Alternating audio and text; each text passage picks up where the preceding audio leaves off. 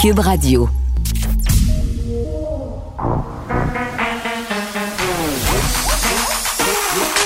Elle a une opinion sur tous les sujets.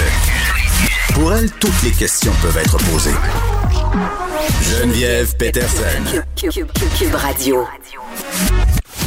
Salut tout le monde, bienvenue à l'émission. On va être ensemble pour les prochaines deux heures et demie. Hey, on est déjà mercredi, ça passe vite quand même ce début de semaine de rentrée radio. Déjà le milieu, la fébrilité a fait place. Euh, j'allais dire, inventer un mot, la contentation. Je suis contente d'avoir retrouvé mon micro, puis on reprend tranquillement nos aises, puis on découvre toutes sortes de nouveaux collaborateurs, et ça, je trouve ça vraiment le fun. Ils seront là aussi aujourd'hui, évidemment, Varda Étienne, François Lambert, Dany Saint-Pierre, Pierre Nantel, pour nous parler de toutes sortes de sujets.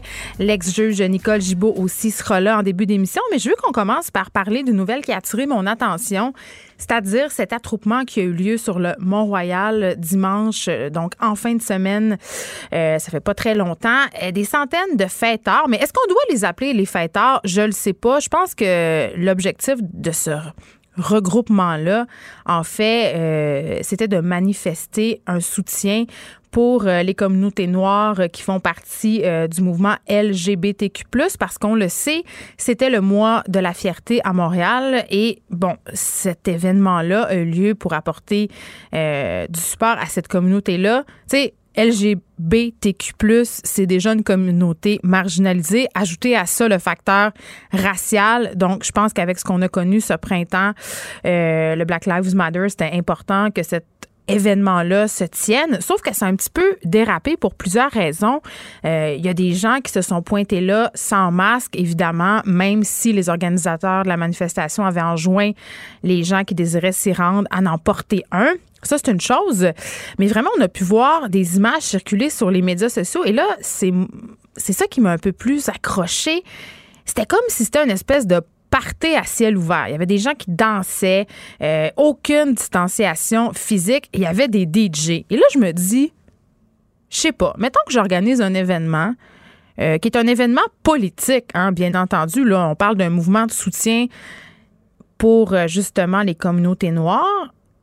Juste le fait de faire venir des DJ, il me semble que d'emblée, c'était une mauvaise idée parce que tout de suite en partant, si tu mets des DJ dans place, clairement, il y a des gens qui vont avoir envie de coller là, qui vont avoir envie justement de célébrer, de faire le party parce que ça fait des mois qu'on en est privé, on a été enfermé et on a le droit de se réunir seulement en petit nombre. Donc, on, vraiment, on est en manque de socialiser. C'était évident pour moi que c'était une mauvaise idée d'inviter des DJ, surtout qu'on n'a pas les moyens de les payer, hein, parce que quand même, euh, une des DJ qui était là pour donner une prestation, Aïcha Vertu, qui s'est plainte euh, dans les médias qu'elle n'avait pas toujours pas été payée par l'administration du festival. Fait que tant qu'à ça, hein, tant qu'à ce que ça génère des attroupements puis qu'on soit pas capable de les payer, aussi bien ne pas mettre de DJ.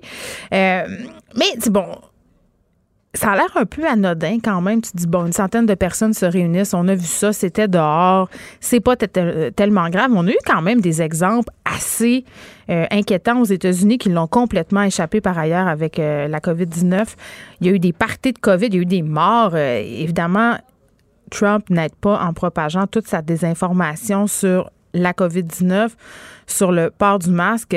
D'ailleurs, si on a suivi le Congrès démocrate, un des highlights de l'événement quand même a été le témoignage de cette femme, Christine Urquiza, dont le père est décédé de la COVID-19. Un gars qui était pro-Trump quand même, hein, un peu anti-masse bords. Et lui, il est décédé de la COVID-19. D'ailleurs, il l'a dit avant de mourir qu'il regrettait euh, d'avoir cru Trump. Donc vraiment, on, a tous les éléments en place pour se dire que c'est peut-être pas une bonne idée de se réunir, de faire des parties. Euh, juste on regarde qu'est-ce qui se passe chez nos voisins du Sud. Mais pour revenir au party en question, euh, bon, je l'ai dit, là, c'était même pas une manif anti-masque. Donc, les gens qui se sont pointés là sans masque, on ne sait pas si c'était des anti-masques, on ne sait pas s'ils avaient tout simplement oublié de les apporter leur masque. Mais tu sais, quand je parlais tantôt de financement du festival, ce que je trouve dommage, c'est quand tu organises un truc comme ça, ils ont eu du financement, ils auraient pu prévoir une meilleure organisation, s'assurer euh, justement de la sécurité des participants, surtout qu'on le sait, c'est documenté que la COVID-19 affecte plus particulièrement les communautés noires, les communautés autochtones au Canada. Donc, c'est un peu paradoxal. Et j'allais dire, c'est plate parce que euh, là, ça a circulé, là, les images des gens sans masque sur les médias sociaux. Et malheureusement, ce qui devait arriver arriva. Euh, plusieurs commentaires euh, racistes. Donc, ça se retourne un peu contre les communautés noires. Genre, les Noirs sont pas organisés, les Noirs portent pas de masque. Alors que c'était justement tellement pas le but et c'était une manifestation pour soutenir les communautés noires alors que ça se revire contre eux sur les médias sociaux. Je trouve ça vraiment poche. On aurait pu éviter ça. Et où était la police? Aucune réponse du côté de la police, par ailleurs. On n'a absolument rien dit, rien fait. Puis tantôt, j'en jasais avec Benoît Trizac, puis il apportait un bon point. Il disait Ouais, mais si la police avait fait quelque chose, ça aurait fait un chien. Bon, je suis pas tellement d'accord euh, avec cette affirmation-là parce que quand même, si on avait distribué des tickets, ça aurait sans doute servi à dissuader les gens. Ça aurait, bon, un peu fait foi d'exemple. Je sais pas, euh, peut-être que ça aurait fait un char, mais parfois, il faut faire un chiard euh, pour que les choses soient entendues. Et bon, Là, il y a le facteur extérieur, une fête dehors. Beaucoup de gens disent on est en train de s'énerver le poil des jambes avec rien. Et il était dehors. Les chances pour que ça se propage sont vraiment très, très minces. Euh, à un moment donné, faut se calmer. Ben, j'avais envie qu'on pose la question avec euh, à quelqu'un dont c'est le métier d'étudier les virus. Benoît Barbeau est au bout du fil. Monsieur Barbeau, qui est virologiste, professeur en sciences biologiques à l'UQAM. Bonjour, Monsieur Barbeau. Bonjour, Peterson. Bon, par rapport à toute cette histoire qui s'est déroulée sur le Mont-Royal en fin de semaine, là, des gens qui ont collé à une manifestation, ça a un peu viré en gros party à ciel ouvert. Euh, beaucoup de personnes disent, écoutez, là, on va se calmer. À un moment donné, il faut pas virer fou. Les gens ont besoin de se détendre. Les, gens ont besoin de se défouler. C'était dehors. Est-ce que c'est vrai? Est-ce que c'est moins risqué d'avoir euh, ce type de comportement-là quand on est à l'extérieur? Bien, il est certain que si vous êtes à l'extérieur, contrairement à être à l'intérieur avec quelqu'un avec qui vous conversez ou dans, avec un, ou dans un groupe, vous allez sûrement avoir moins de chances d'être infecté par le virus, que le virus soit transmis d'une personne non infectée à une personne infectée. Alors, puisqu'en effet, on est à l'air libre et l'air va tout simplement recycler naturellement, ce qui fait en sorte que l'air qui est environnant au groupe va être quand même relativement bien recirculé. N'empêche que on n'est jamais totalement euh, protégé d'un risque d'infection. Donc, si vous êtes euh, dans un groupe et qu'il y a une, hmm. manifestation ou il y a une célébration et que vous êtes en contact à proximité, peu importe si vous êtes à l'extérieur, le fait d'être à proximité va quand même accroître vos risques d'être contaminé et d'être infecté. Alors, là, le risque est absolument pas zéro mais n'empêche qu'être à l'extérieur, c'est déjà un, atout important pour réduire la transmission du virus. Mais n'empêche qu'il ne faut pas être trop, euh, il faut quand même rester sous nos gardes et éviter justement des attroupements, surtout lorsque les gens sont collés l'un à, l'autre, qui va d'une certaine façon, peu importe, euh, donner risque, euh, provoquer une, une, possible transmission. Alors, le, comme j'ai dit, le risque n'est pas zéro on a toujours la possibilité d'être infecté, même dans ces conditions-là. Monsieur Barbeau, il y a deux affaires que je trouve intéressantes de souligner là-dedans. Le Québec, quand même, a connu certaines manifestations depuis le début de la pandémie où il y a eu des attroupements. Euh, est-ce qu'on sait s'il y a eu des éclosions qui ont découlé de ces attroupements-là où les gens, parfois, ne réussissaient pas toujours à maintenir cette distanciation sociale-là? Je n'ai pas vu les données à savoir si, en effet, il y a eu des cas d'infection. Euh, il y a eu probablement des cas d'infection, mais il reste à savoir si vraiment ça a été des, il y a eu des éclosions importantes. Euh, je crois qu'il faut, tout simplement être conscient euh, que le virus se transmet de personne à personne. Alors, peu importe si les données sont probantes, s'il y a des données probantes qui démontrent justement si, qu'il y a transmission, on sait de toute façon en dehors du Québec, il y a eu des situations du genre. Alors, même si au Québec, il y a, eu il y a moins d'études ou moins de données qui sous-tendent que ces attroupements ont donné lieu à des infections. On a juste à simplement regarder dans les autres provinces et à l'international, on voit justement que mm. lorsque vous avez un attroupement, plus particulièrement à l'intérieur, mais aussi fort possiblement à l'extérieur, vous êtes plus à risque à ce qu'il y ait des éclosions, que justement le virus va se mettre à se propager dans ce groupe-là qui, par la suite, euh, euh, transmettra le virus dans, leur environnement. Alors, il faut vraiment être, euh, être justement, prendre les précautions nécessaires pour s'assurer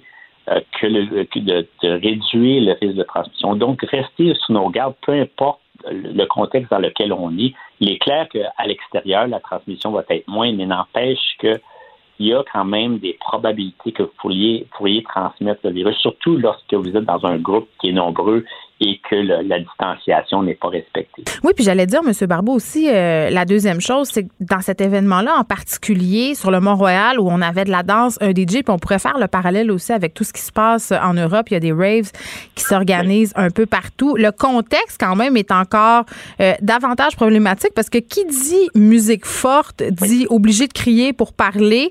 Euh, la danse aussi, peut-être, fait qu'on propulse nos gouttelettes un peu plus loin. C'est un excellent point. Et l'autre chose, c'est lorsqu'on sert aussi certaines boissons alcooliques, parfois, justement, on a tendance aussi à être un peu moins euh, vigilant, puis donc euh, respecter un peu moins ce qu'on qu'on nous ce qu'on entend tant parler justement puis les, mesures de distanciation et ainsi de suite. Et comme vous, vous le dites en effet, euh, le fait que vous, êtes plus vocal et que vous vous, euh, vous êtes plus, vous avez plus tendance à hausser la voix ou même crier dans mm. ces événements-là, eh bien vos gouttelettes ou vos, petites euh, gouttelettes vont être transmises à plus grande échelle. Et puis à ce moment-là, vous allez avoir en effet possiblement des meilleurs, des plus grands risques justement si vous êtes contaminé de transmettre le virus à aux, aux personnes qui sont non infectées à proximité. Mais quand on est jeune, on se sent invincible, puis Évidemment, dans les médias, on a eu beaucoup euh, de textes, d'articles qui parlaient, entre guillemets, qui tentaient d'expliquer les facteurs de risque euh, par rapport aux complications de la COVID-19 et l'âge a été un facteur quand même prédominant. C'est comme un peu resté dans la tête des jeunes euh, qui se disent que s'ils attrapent le virus, c'est pas grave. Et j'avais envie qu'on se parle de cette histoire qui se passe en Californie. Un jeune homme de 19 ans qui a contracté la COVID-19 deux fois, et ce, en seulement quelques semaines. Et, ça, ça a complètement dégénéré parce que là, ce petit gars-là, en ce moment, ben, petit gars, c'est pas un petit gars, il a 19 ans, mais ce jeune homme-là, j'allais dire, se bat désormais pour sa vie. Donc, un, la COVID-19 peut être euh, fatale chez certains jeunes, et deux, on peut l'attraper deux fois. Oui, en effet, ça, ça a été quand même une question qui est restée euh, depuis le début de la crise.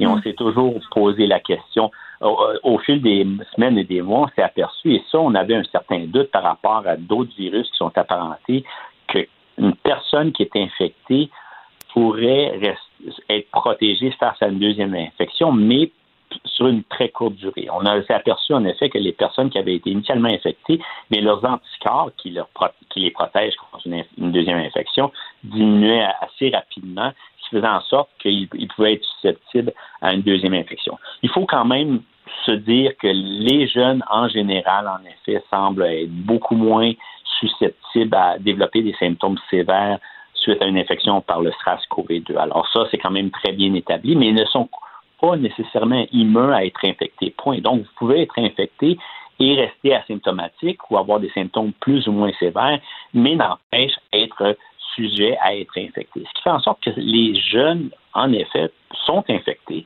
euh, à une certaine proportion.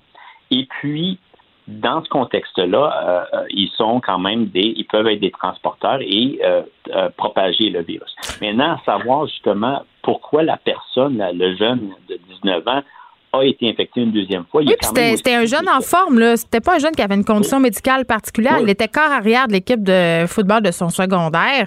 Euh, toujours été en bonne forme physique deux fois. Puis, tu sais, euh, quand on est infecté une deuxième fois, est-ce que ça a des chances d'être plus virulent? Est-ce que c'est un coronavirus qui a muté en quelque sorte?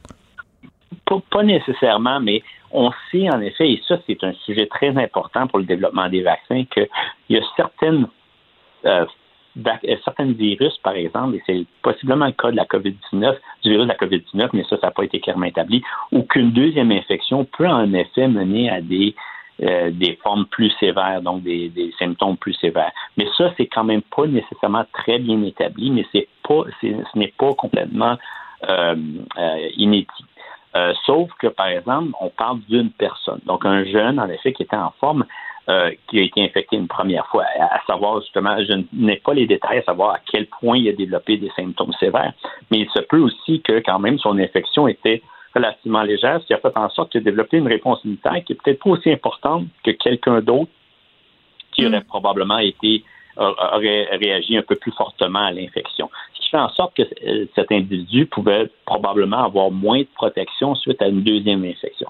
On sait en effet quand même que euh, probablement une personne qui est en santé, donc les personnes qui sont, qui sont atteintes de maladies chroniques, d'autres formes de maladies, sont probablement plus sujets à développer des symptômes sévères. Mais pour répondre, euh, pour répondre à votre question, M. Barbeau, par rapport à ce jeune homme-là, parce que je trouve ça intéressant de le souligner, la première fois qu'il l'a eu, euh, le virus, il a eu des symptômes, somme toute, assez bénins. C'est après, quand il a été à nouveau diagnostiqué, que là, son cœur a été atteint. Là.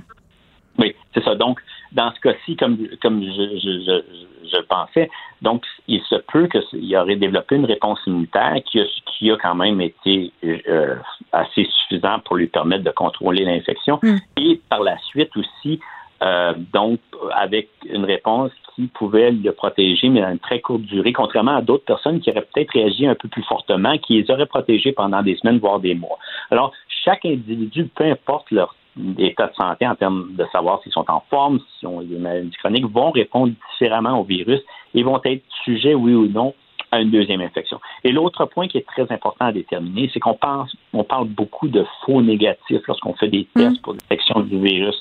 Alors, donc, il y a des gens, justement, qui sont porteurs, mais pour autant, on ne voit pas qu'ils sont euh, positifs. Mais il existe aussi des faux positifs. Alors, il y a ça aussi qu'il faut considérer, c'est que lorsque vous êtes considéré faux, euh, un positif, il y a certains pourcentages des tests qui sont euh, malheureusement qui indiquent faussement la présence du virus, ce qui ferait en sorte que même si vous pensez avoir été initialement infecté, lorsque vous allez être infecté, ce sera une deuxième fois, en fait, ce serait votre première fois parce que votre premier test a été un faux positif. Alors, il y a tout ce contexte-là dans les tests aussi qu'il faut prendre en considération, qui peut faire en sorte, qui peut fausser justement notre interprétation des, de ce qu'on observe de la situation. Benoît Barbeau, merci, virologiste, professeur en sciences biologiques à l'UCAM.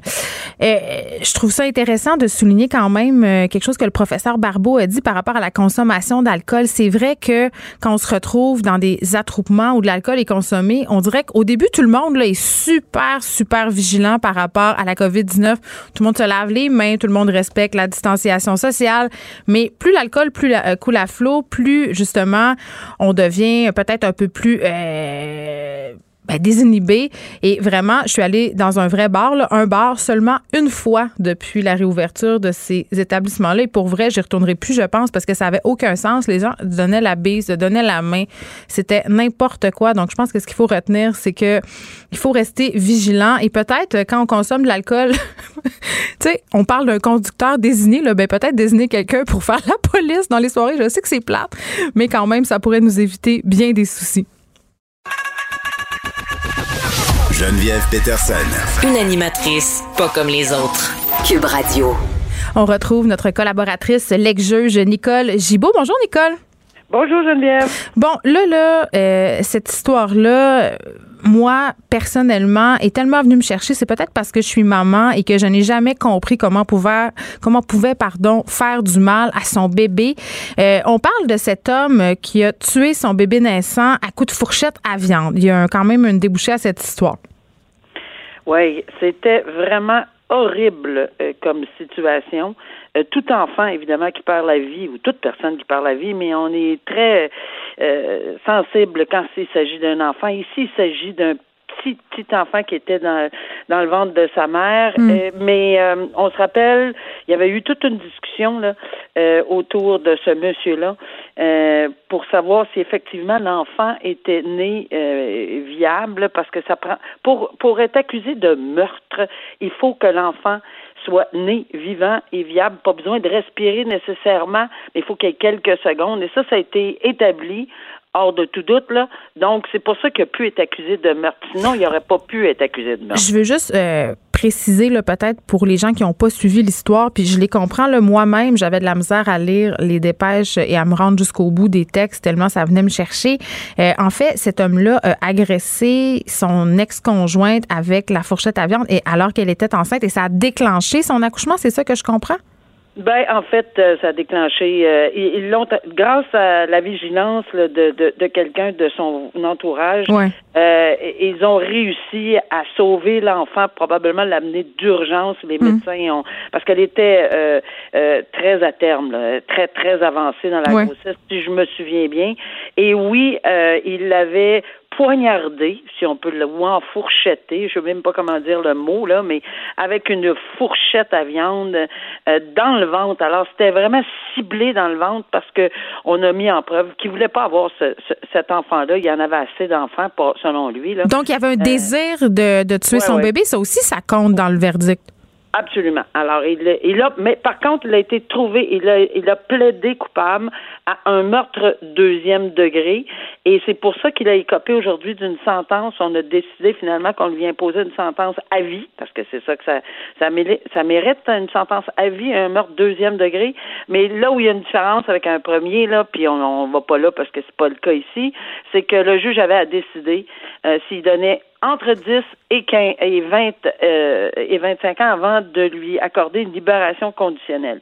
Lui, il a dit dans sa décision que c'était euh, un crime qui méritait, avec les circonstances qui entouraient ce mm. crime-là, d'avoir poignardé avec une fourchette à viande une femme enceinte, sa femme, son bébé. Euh, c'était, c'était, ça méritait 15 ans minimum avant de s'adresser aux libérations conditionnelles. Mais il y a une sentence à vie, par exemple. C'est ce que je trouve le pire là-dedans, Nicole.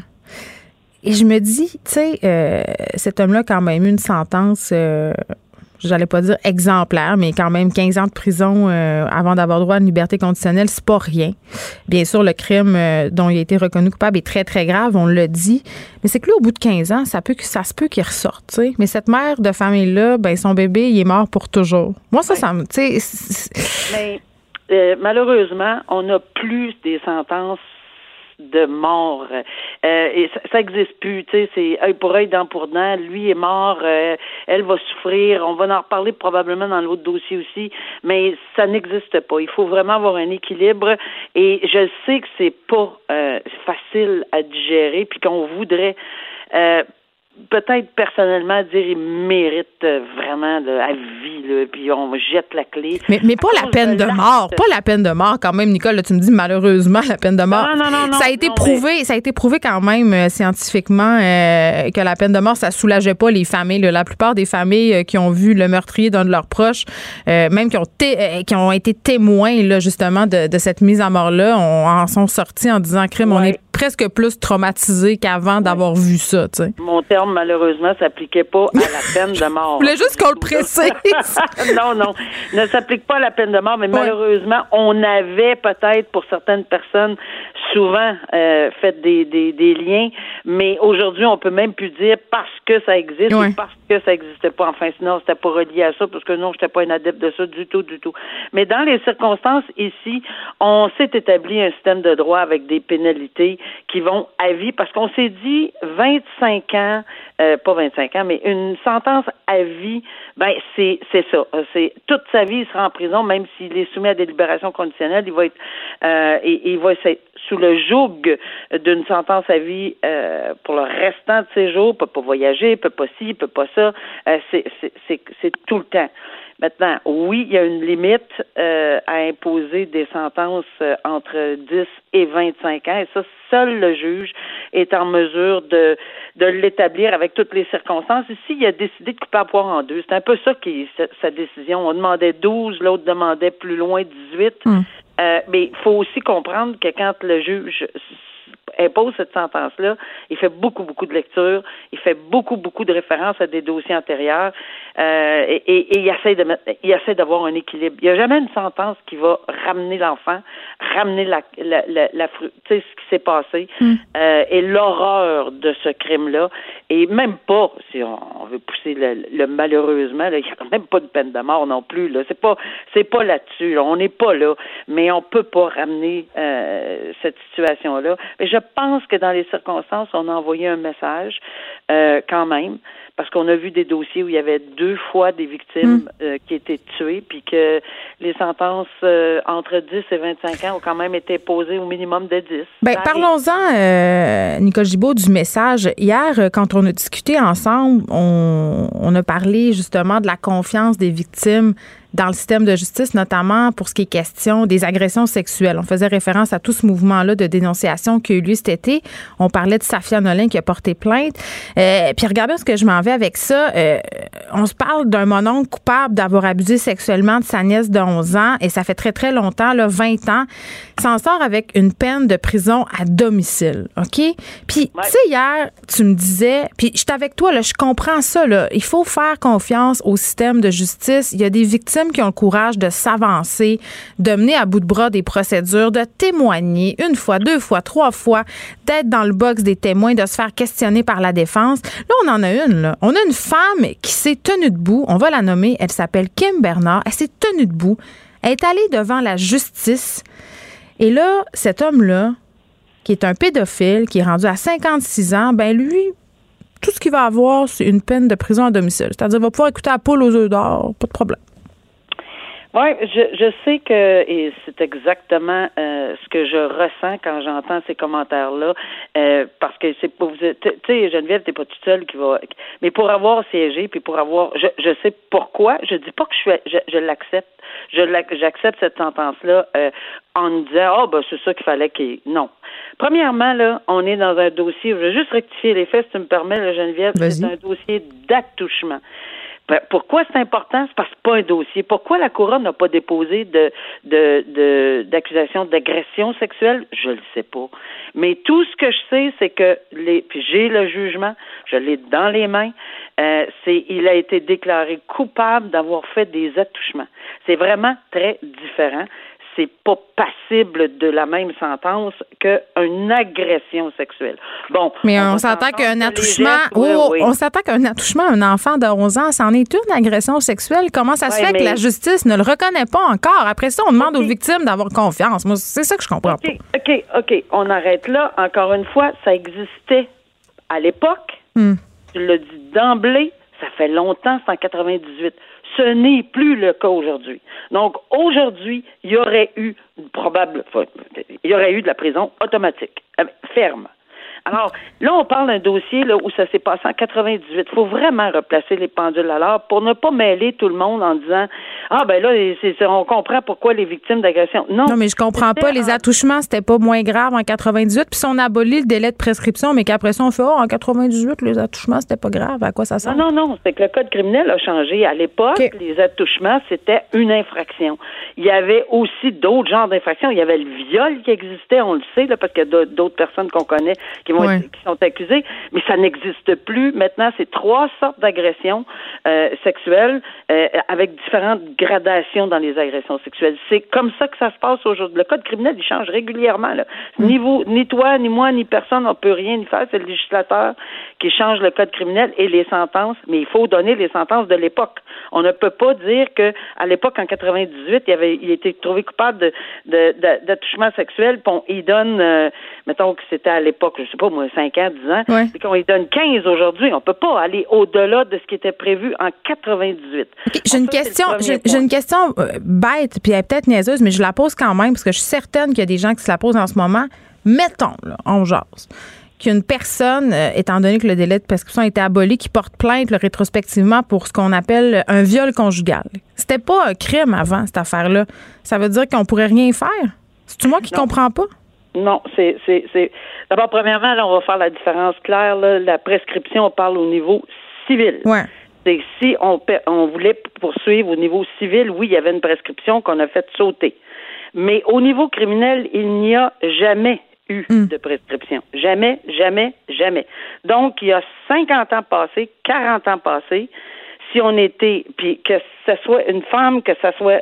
Euh, on est on peut être poursuivi pour un viol, on va l'appeler viol, là, mais on peut être poursuivi pour une agression sexuelle de 30 ans. D'ailleurs, on en voit régulièrement. J'en ai vu tout au long de ma carrière des choses qui existent, des, des actes et des criminels qui ont été commis 20 ans avant, auparavant, euh, 30 ans auparavant. Euh, j'en ai vu de toutes les couleurs, mais il n'y a pas de prescription à criminel. Donc oui, pour être accusé.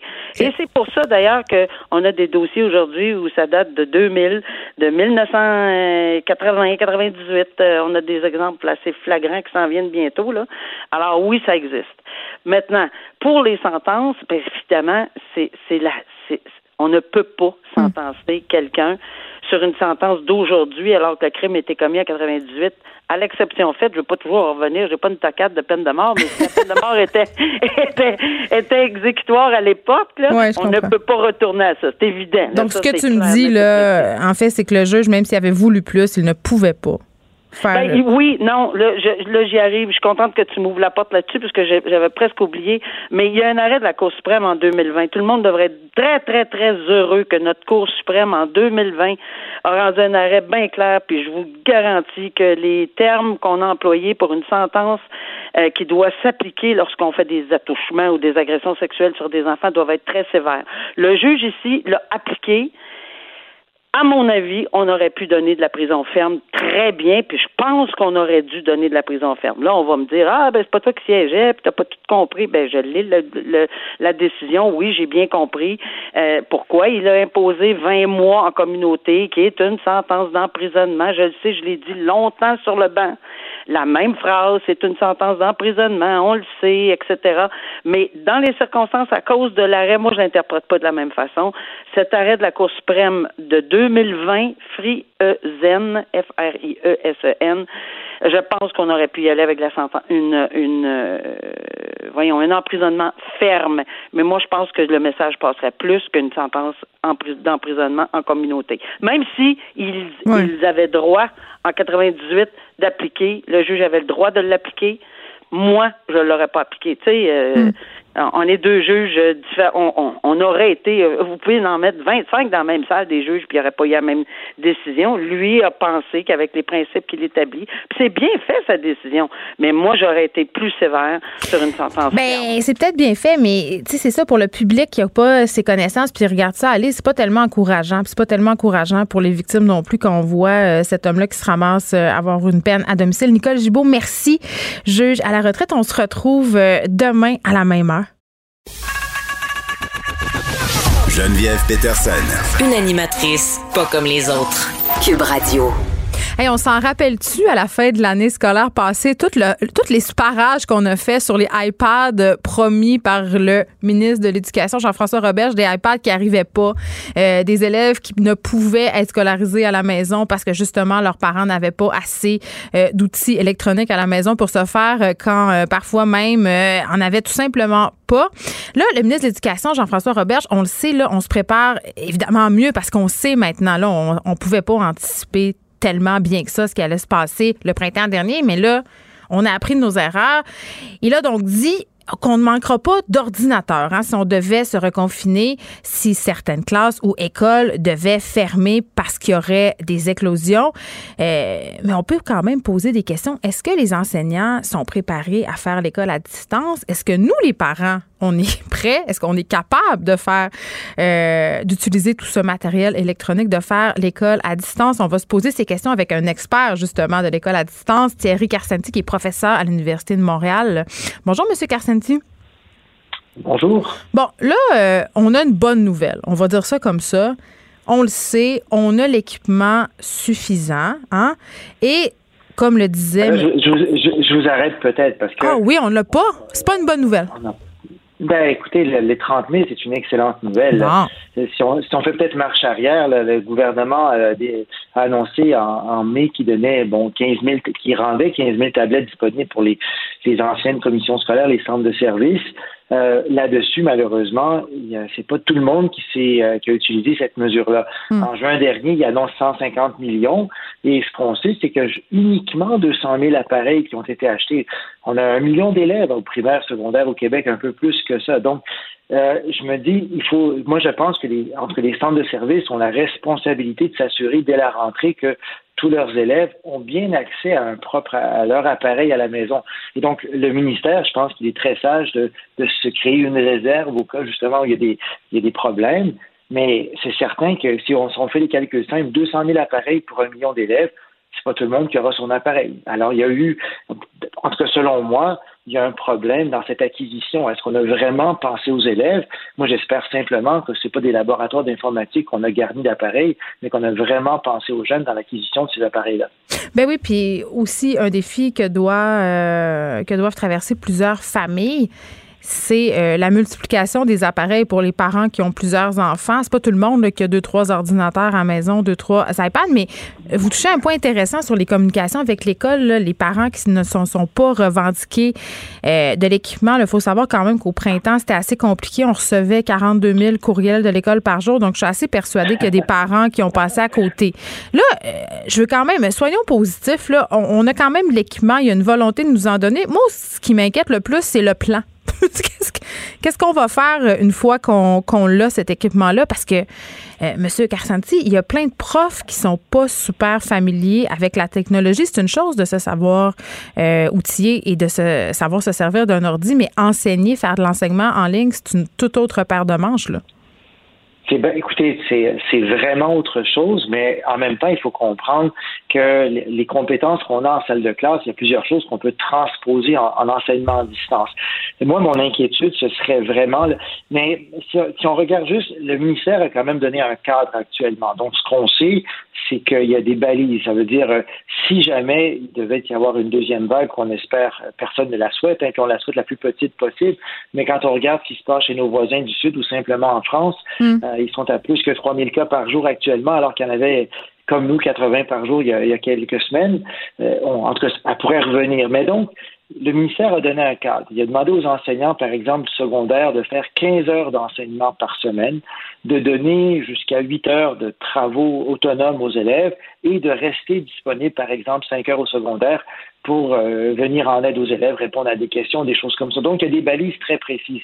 Ce qu'on n'avait pas en mars dernier, parce qu'en mars dernier, personne ne pouvait imaginer que les écoles allaient fermer pendant si longtemps. Donc, avec des balises comme ça, moi, je pense que ça donne vraiment un cadre de travail avec les enseignants. Et moi, ce que je souhaiterais, c'est que les premiers jours de classe, qu'on se prépare vraiment. Qu'est-ce qu'on va faire pendant ces 15 heures d'enseignement? Comment on va gérer les élèves à distance? il y a plein de ressources en ligne qui existent et je me mm. dis, il faut en faire une priorité absolue. Puis, ce qu'on oublie parfois trop souvent, c'est qu'il faut préparer nos jeunes aussi. Vous savez, les, les jeunes, là, ils savent pas comment ça se passe. Plus ça peut apprendre à distance. Alors moi, je me dis, les premiers moments de classe, il faut vraiment les consacrer tout de suite à préparer les jeunes, pas juste les plus petits, ceux du secondaire aussi. Comment ça va se passer si on va apprendre à distance? Euh, qu'est-ce que, comment ça se passe? Une leçon, comment tu vas télécharger un document, comment tu envoies un document à ton enseignant? Ça va rassurer les enfants, ça va rassurer les parents indirectement aussi, qui vont dire, mm. OK, imaginez-vous, là, euh, on a la, le petit, la petite fille, le petit garçon qui rentre à la maison, écoute, papa, maman, je sais comment ça va se passer si jamais l'école est à distance, j'ai vécu ça aujourd'hui en mathématiques, en français, donc je sais comment ça marche, je me sens prêt. Ça sécuriserait tout le monde, ça enlèverait un stress, je pense. Et moi, je, moi, en tout cas, je persiste à dire que ça devrait être la première chose qu'on fait. On ne peut pas attendre. On regarde aux États-Unis, en Georgie, il y a des écoles qui ferment après une semaine. On ne peut pas se dire on va faire ça en octobre. Moi, je pense qu'il faut faire ça dès les premières journées de classe parce qu'on a des élèves, se servir de cette fenêtre-là pour les préparer à l'enseignement à distance. Mais vous avez raison, puis vous soulevez un point intéressant sur la préparation. Évidemment, les enfants posent des questions, mais c'est comme si on prenait pour acquis, surtout en ce qui concerne les ados, que parce qu'ils passent beaucoup de temps sur leur téléphone intelligent, leur tablette, qu'ils connaissent tous les outils, justement, savent télécharger des documents, mais c'est pas nécessairement le cas. Là. Ben les écoles ont mis en place d'autres outils. Certains vont prendre Zoom, d'autres vont prendre Teams, d'autres vont prendre autre chose. Il faut les familiariser avec ça. Puis il faut les aider aussi. Bon, les ados, on, va, on peut considérer globalement, ils sont très bons sur leur téléphone, sur les réseaux sociaux pour jouer à des jeux. Mais comment vas-tu faire tes devoirs? Quel cadre de travail, comment vas-tu être autonome pour tes devoirs, comment vas-tu apprendre à t'organiser. Parce que les sources de distraction sont bien plus nombreuses à la maison que dans une salle de classe où en quelque sorte on est captif, on n'a pas le choix d'écouter.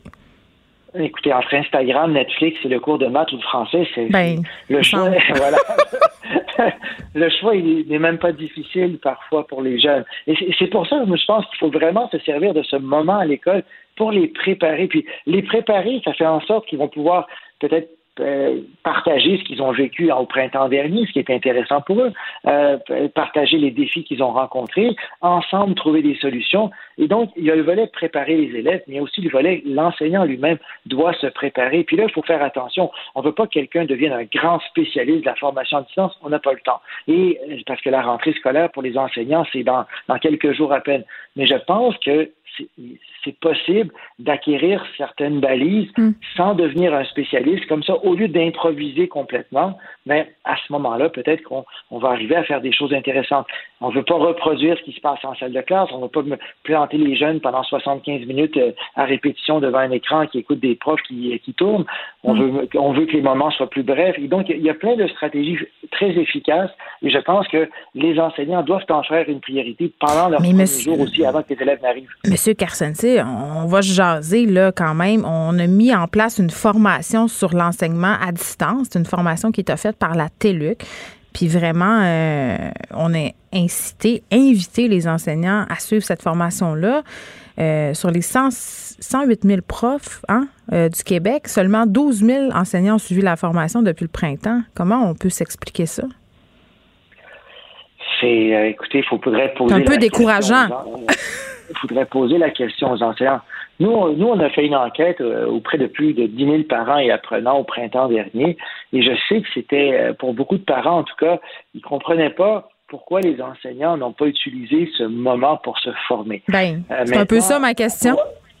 Maintenant, peut-être à la défense, personne n'avait prévu ça, personne ne pouvait anticiper, et il y a quand même des enseignants qui ont des réalités qui devaient s'occuper d'enfants, euh, de parents ou d'adultes ou de grands-parents ou peu importe. Donc, sans faire, sans revenir en arrière, je me dis, ok, il faut tirer des leçons de ça. Hmm. Et c'est pour ça que moi je me dis, ces premiers jours de, ces premiers jours qu'on a, je me dis, on a une responsabilité sociale comme enseignant pour se préparer le mieux possible au, cas où il y a une deuxième vague qui arrive, mieux se préparer soi-même et préparer nos jeunes aussi pour qu'eux aussi se sentent rassurés. Puis moi, je peux vous dire qu'il y, y, a des enseignants qui ont fait des choses tout à fait extraordinaires. Ah, tout à fait. Énormément de témoignages.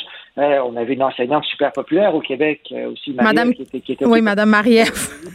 Oui, Mme Marielle. Et puis elle, non plus, elle n'avait pas un bac en formation à distance.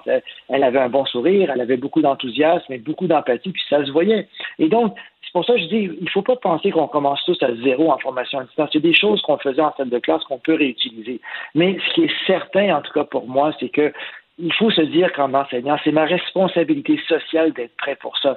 Autant il y a eu des enseignants qui ont fait des choses extraordinaires, autant j'ai des parents qui, qui, étaient vraiment mécontents, qui disaient, écoutez, là, après sept semaines, l'enseignante, les trois, quatre premiers jours, a dit, écoutez, là, je suis pas prête, il faut que j'apprenne à maîtriser les outils. Alors, il y a des parents qui disaient, mais qu'est-ce qu'on fait pendant ces sept semaines-là? Et donc, et je sais que c'est pas simple pour personne qui est arrivé, mais je me dis, là, maintenant. Bon, mais il y en a quand même qui manquent, euh, il y en a quand même, M. Carcentier, qui manque un peu d'initiative. Vous faites bien souligner qu'il y a des enseignants qui sont proactifs et qui font des choses intéressantes. Thierry Carsanti, merci, expert de l'école à distance. Euh, euh, évidemment, il y a d'autres questions qu'on pourrait poser. Euh, qu'est-ce qu'on va faire avec les familles qui n'ont pas Internet haute vitesse? Parce qu'on le sait, là, il y a plusieurs endroits, ben, quand même pas tant que ça, mais il existe encore des endroits au Québec où on n'a pas accès à Internet haute vitesse. Est-ce que aussi ça va être différent, les rentrées? Faut séparer ça. Le primaire, secondaire, c'est une chose. Université, cégep, d'ailleurs, je ne sais pas si vous avez suivi ça, mais il y a quand même des élèves en ce moment qui se plaignent parce que les frais de scolarité seront les mêmes à l'université. Est-ce qu'un cours à distance qui est donné à l'université a la même valeur qu'un cours qui est donné en personne? C'est quand même euh, des questions intéressantes. Moi, j'aurais envie de dire que l'université continue à avoir euh, des frais fixes, mais il y, a des, matières qui ne s'enseignent tout simplement pas à distance. Évidemment, ça sera pas simple, tout ça. On va suivre ça. Et euh, en tout cas, moi, je sais pas pour vous, mais moi, chez nous, j'ai équipé mes enfants avec des outils électroniques au cas où on aura à se reconfiner. Et je pose toujours la question, est-ce qu'on maintenant on va avoir un crédit d'impôt pour ça? Vous écoutez Geneviève Peterson. Cube Radio. La ministre de la Condition féminine, Isabelle Charret, a avoué ne pas pouvoir chiffrer le nombre de places manquantes dans les maisons d'hébergement pour femmes.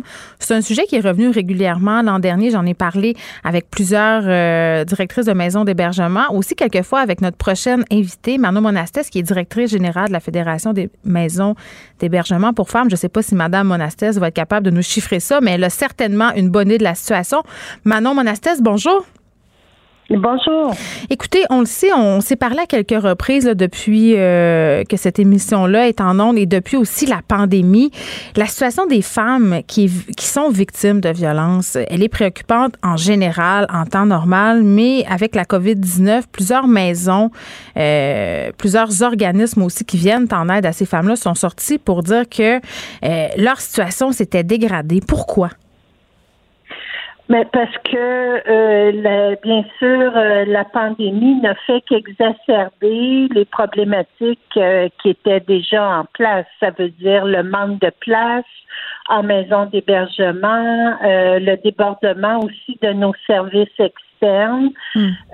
et les situations. Ce qu'on a vu pendant la pandémie, c'est que les femmes qui arrivaient à accéder à nos services arrivait aussi dans un état euh, psychologique et physique euh, critique. On avait de plus en plus euh, de policiers qui venaient, qui intervenaient en situation de violence conjugale, puis qui venaient mener directement les femmes et les enfants dans nos maisons d'hébergement. On a vu une recrudescence de la violence physique, bien sûr, mais beaucoup de violence économique et, et psychologique et déjà euh, nos services externes aussi qui sont là pour soutenir les femmes, euh, euh, entre autres parce qu'il n'y a pas de place en maison d'hébergement, ben nos services externes aussi on, sont dans une situation critique où il y a deux, trois mois d'attente pour avoir des services hmm. quand on sait que quand les femmes demandent des services, ben c'est un catch-22, là. C'est maintenant c'est pas demain, euh, c'est pas après-demain, c'est maintenant qu'on doit être en mesure de répondre à leurs besoins. Ben oui, puis tu sais, vous me dites, on a vu des femmes arriver dans des états quand même euh, assez inquiétants.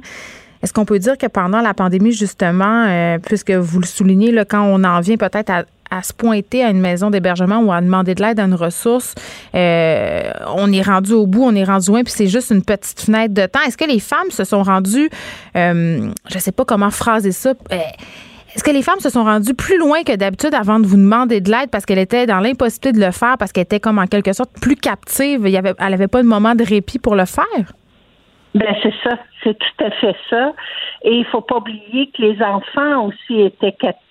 Alors c'est toute la question d'assurer leur sécurité et la sécurité de leurs enfants dans des situations où est-ce qu'on a vu beaucoup plus euh, de demandes là par les médias sociaux où les femmes euh, intervenaient avec les médias sociaux euh, pour demander de l'aide. Nous, on a adapté nos services encore plus là, pour répondre. D'habitude, on répondait par téléphone beaucoup, majoritairement.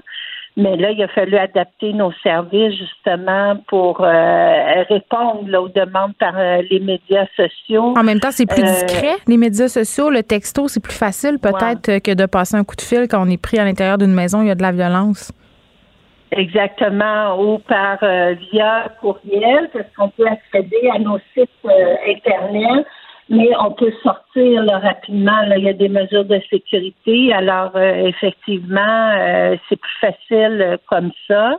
Et ça, ça va être développé de plus en plus. Là, on est en train de voir aussi avec des applications euh, pour qu'on puisse intervenir avec les femmes là, de façon les plus sécuritaire possible.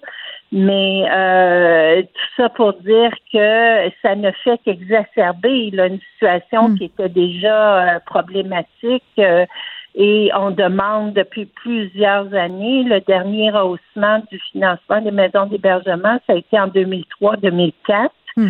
Et il y a eu très peu d'indexation des enveloppes. Alors là, on est 17 ans plus tard et euh, on est à bout de souffle là, euh, vraiment au niveau euh, du soutien financier puis la possibilité là, de développer nos services parce que les demandes sont là.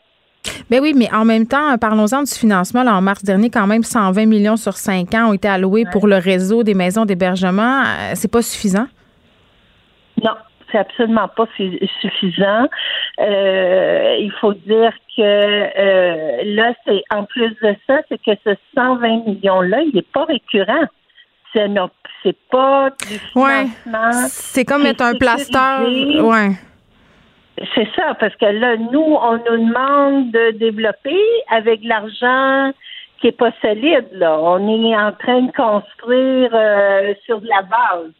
Alors euh, ça, c'est aussi, on a demandé, ça c'était une de nos grandes déceptions que ces montants-là ne soient pas récurrents, qu'ils soient pas attachés au programme de soutien aux organismes communautaires qui financent euh, de façon euh, de façon annuelle euh, les maisons d'hébergement.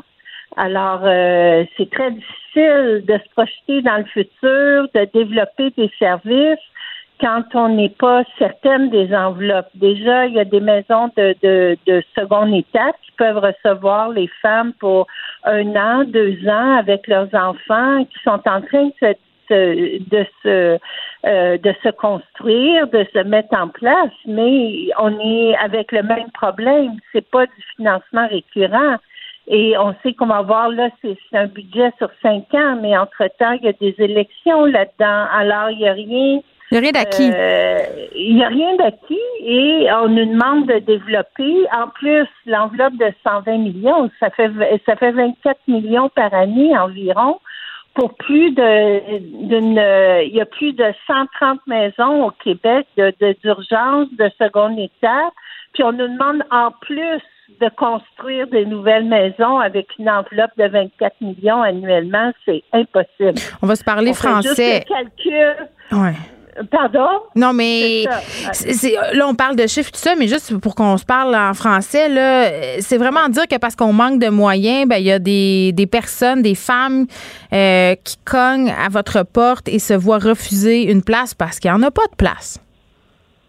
Ben voilà, là on est euh, on est dans des situations comme ça très critiques parce que vraiment là euh, euh, de façon même pas figurée, il y a effectivement des femmes qui viennent en plein milieu de la nuit cogner à des portes des, des maisons d'hébergement, euh, surtout en région, parce qu'en région, euh, c'est quand même assez connu. Euh, c'est, pour vous donner un exemple, pour le nord du Québec, qui représente la moitié du territoire du Québec, il y a une seule maison d'hébergement à Chibougamau. Alors, comment on peut on peut répondre à des besoins avec un immense territoire, avec une seule maison. Dans l'Anaudière, il y a trois maisons d'hébergement pour un immense territoire. Alors, euh, comment on peut répondre à tous ces besoins-là euh, des femmes? Et on sait que des femmes, on ne veut pas envoyer le message non plus qu'il n'y a pas de place parce qu'on sait que des femmes vont dire, ben ça ne sert à rien d'appeler. Euh, ce qu'il ne faut pas faire, on leur demande d'appeler et euh, on leur demande d'appeler parce qu'on est toujours en train de, chercher des solutions, mais ce ne sont pas des solutions idéales de les garder quelques jours en attendant qu'il y ait une place qui se libère euh, ou dans une autre région. Mais on sait, comme dans la région de Montréal et les, les régions, la rive nord, la rive sud, les maisons sont, sont vraiment euh, pleines là, euh, presque toujours là, à plus de 100% Alors ça déborde de région en région comme ça. Et euh, malheureusement, maintenant, à Chibougamau, elles ont un taux de refus qui est important, avec un taux d'occupation à plus que 120 euh, et euh, dans d'autres régions aussi. Là. Alors, euh, ce qui est inquiétant dans la pandémie aussi, c'est qu'on a vu des fluctuations. Alors, il y a des maisons qui tout à coup avaient des taux d'occupation très bas. puis ça fluctue comme ça, ça monte, ça descend, ce qu'on n'avait jamais vu auparavant mais ça, c'est vraiment lié à la situation. Puis même en contexte de déconfinement, euh, les femmes euh, euh, hésitent à venir parce qu'elles pensent que les maisons d'hébergement peuvent être des lieux où il y a de la contamination. Moi, je veux les rassurer. On a pris toutes les mesures nécessaires et on s'est battu pour avoir accès à des comme service essentiel, accès à euh, les informations, les euh, les euh, mesures d'hygiène. On a pris tout ça en, en, charge, avoir accès au matériel aussi. alors, les maisons sont totalement sécuritaires et on peut recevoir les femmes et les enfants. Alors, si les femmes sont dans une situation où elles croient qu'elles sont victimes de violences conjugales, euh, où elles, elles, sont conscientes qu'elles sont victimes de violences conjugales, il faut surtout pas hésiter à appeler SOS violence conjugale qui est le, la ligne euh, la ligne euh, euh, provinciale qui va vous euh, transférés vers une maison d'hébergement pour du soutien, pour euh, du soutien téléphonique pour et pour de l'hébergement bien sûr ou pour des services euh, d'accompagnement pour les femmes et les enfants. En terminant, Madame Monastes, j'imagine qu'avec le mouvement de dénonciation, ça a brassé pas mal cet été. Est-ce que vous avez assisté à une recrudescence des appels? Oui, parce que la, la, Fédération des maisons d'hébergement, nos maisons ne reçoivent pas que des femmes pour un motif d'hébergement en violence conjugale. On reçoit aussi des femmes qui sont en situation d'itinérance et on sait qu'elles arrivent dans une situation d'itinérance parce que justement, elles sont victimes de plusieurs formes euh, de, de violence, dont des agressions sexuelles. On soit des femmes qui sont victimes de traite, d'exploitation sexuelle. Alors, on a eu aussi des demandes de, soutien et euh, d'hébergement parce qu'il ne faut pas oublier qu'en agression sexuelle, il y a une grande une grande proportion aussi des actes d'agression sexuelle qui sont commis en contexte de violence conjugale. Et ça, on en parle peu. Le viol conjugal, des femmes qui sont forcées d'avoir des relations sexuelles avec leurs conjoints parce qu'elles ne veulent pas qu'ils deviennent euh, pour essayer d'atténuer la situation de, de et de, de, le conjoint violent euh, et, euh, et elles sont forcées aussi de, de subir euh, des violences sexuelles euh, dans leur relation, euh, de, de, dans le contexte d'une relation de violence conjugale.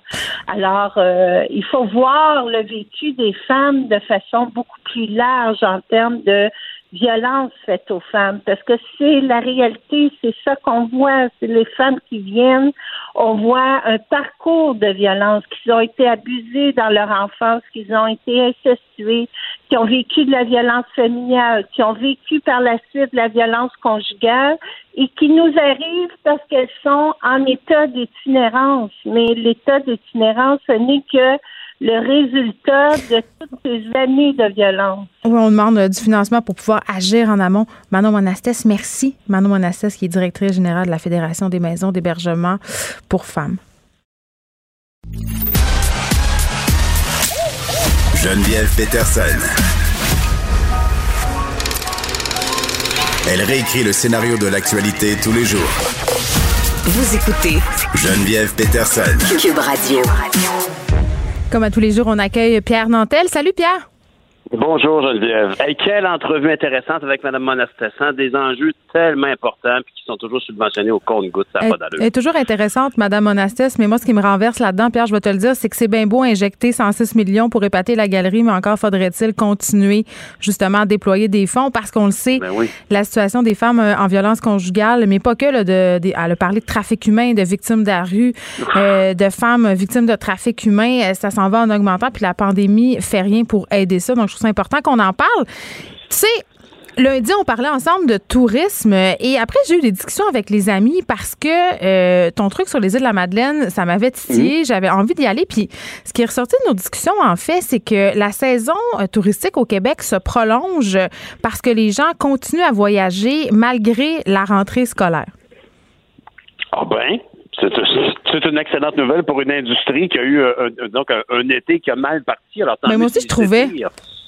Ben tant mieux. Ben, ben, la vérité, c'est que c'est le, monde touristique est obligé d'aller chercher, euh, compenser ses pertes avec peut-être avec sa clientèle locale. Puis tant mieux si euh, ultimement ça s'étire. Est-ce que ça pourrait mener au fait qu'il y ait moins de gens dans les écoles? Ça, on ne le souhaitera quand même pas. Mais euh, mais effectivement, il y a, il y a, on y a eu un grand changement. Madame Prou est arrivée avec son programme en début euh, d'été.